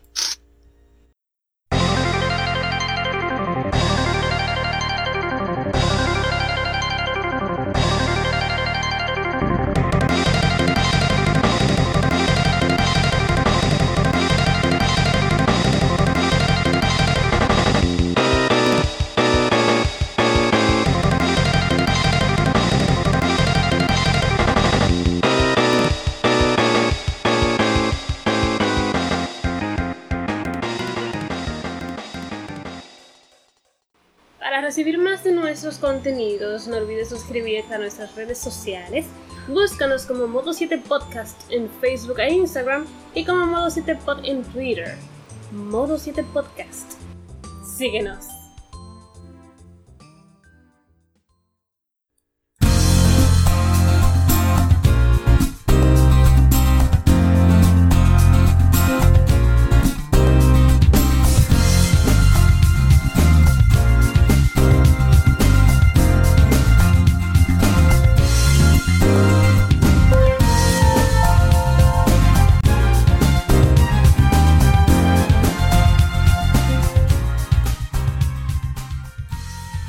Y bien amigos, llegamos ya a la despedida, al final del programa de hoy. Eh, programa que me gustan estos programas porque uno puede hablar de muchas cositas a la vez y eso le da le da dinamismo y no no es que no me gusten los programas dedicados a, a un solo título, pero y hablando de aquí y de allá eso siempre como que le da más dinamismo a la cosa. Pero bueno chicos, vamos a empezar a despedir en el mismo orden en que llegamos, así que Ronzo. Eh, nada, nada, agradecerle a las personas que nos escucharon a nosotros el día de hoy hablando hablando de estas experiencias con estos juegos muy interesantes que dan para muchos programas y, seguiremos divididos con la, con la con la opinión acerca de la última Breath of Fire, la, la 5, porque la 6 para mí no sucedió, esa cosa en celulares no sucedió, pero eso es para otro programa. Así que gracias por escucharnos y nos vemos en la próxima. Edric. Yo estoy muy conforme con lo que hemos podido lograr hoy, porque se trató los temas de los juegos ovejas negras y o malos con bastante eh, objetividad y bastante respeto. No hubo que sacar cuchillo ni insultar a nadie. Entonces eso es algo que, que es bueno que hagamos aquí y disfrutemos de esto sin decirnos cosas malas. Hoy te fue, hoy te bendito clavero, digo. eh, eh, nada, está bien. Nos vemos en la No, próxima. realmente el clavero no está aquí hoy, que ese ya no hubiera quien lo aguantara hoy. Eh, pero tú dices Segaman. Sí. Clavero no, persona experimentada. No, porque Erian se saca unos unos clavos que ni tú, ni yo, ni nadie de lo que está aquí es capaz de, de ubicar. Ah, la- Laura Ay, para Game un, clavo, un clavo. De año, ¿no? Te ha pasado. Y nada, Rey. Eh, no, nada. eh, los fanáticos de Sonic no se enojen conmigo. Yo el juego yo reconozco que es un juego bueno. Por lo menos los que son buenos. Sé que son juegos buenos, simplemente que no, Overrated. no me llaman. No, no, no, no me llama la atención. El tipo de juego de gameplay no, como que no, no, no, sé, no, no me llama. Pero sí yo reconozco, sí reconozco que son juegos buenos, juegos de calidad, eh, los que sirven, claro. Eh, son juegos de calidad, así que no, no tomen mi desdeño por el, por esa franquicia como un motivo para odiarme. Y, y sí, Erdrick, yo tenía el cuchillo afuera, estaba pegadito de la vena de tu cuello. Cuando tú hablando de Airborne Jim, pero no, no te lo clavé. Y Eso soy yo raro. Fue lo primero que puso fue la imagen del cuchillo ahí cuando comenzó. Pero está bien. Sigue, sigue, sigue, Chidori. bueno, nada, amigos, simple y llanamente eh, seguir agradeciéndole a, a todos por la acogida con A, ¿verdad? Para que no haya malentendido. Eh, En las distintas plataformas y bueno, ya se, como siempre puede decir que ya tenemos una, una pequeña audiencia ahí de, fieles que, que nos siguen. Eh, recuerden que hay mucha gente que escucha el programa y no se suscribe. Recuerden suscribirse, que eso nos ayuda y también tan pronto nosotros subamos el programa, si ustedes están suscritos, les llega la notificación de una vez y no tienen que depender de la casualidad de que un, de que un algoritmo eh, no lo presente. Mira, ¿tú te acuerdas cuando tú escuchaste esto? Bueno, sacaron otra cosa, ¿no? Sino que eh, te puede llegar Para que directo. tengan ahí activo. Exacto. Eh, y nada del juego del mes que vamos. Bueno, yo ni, ni voy a decir nada. Voy a hacer. Voy a parar la musiquita por aquí. Y bueno, hagan bien y no miren a quién. A ver si ustedes adivinan.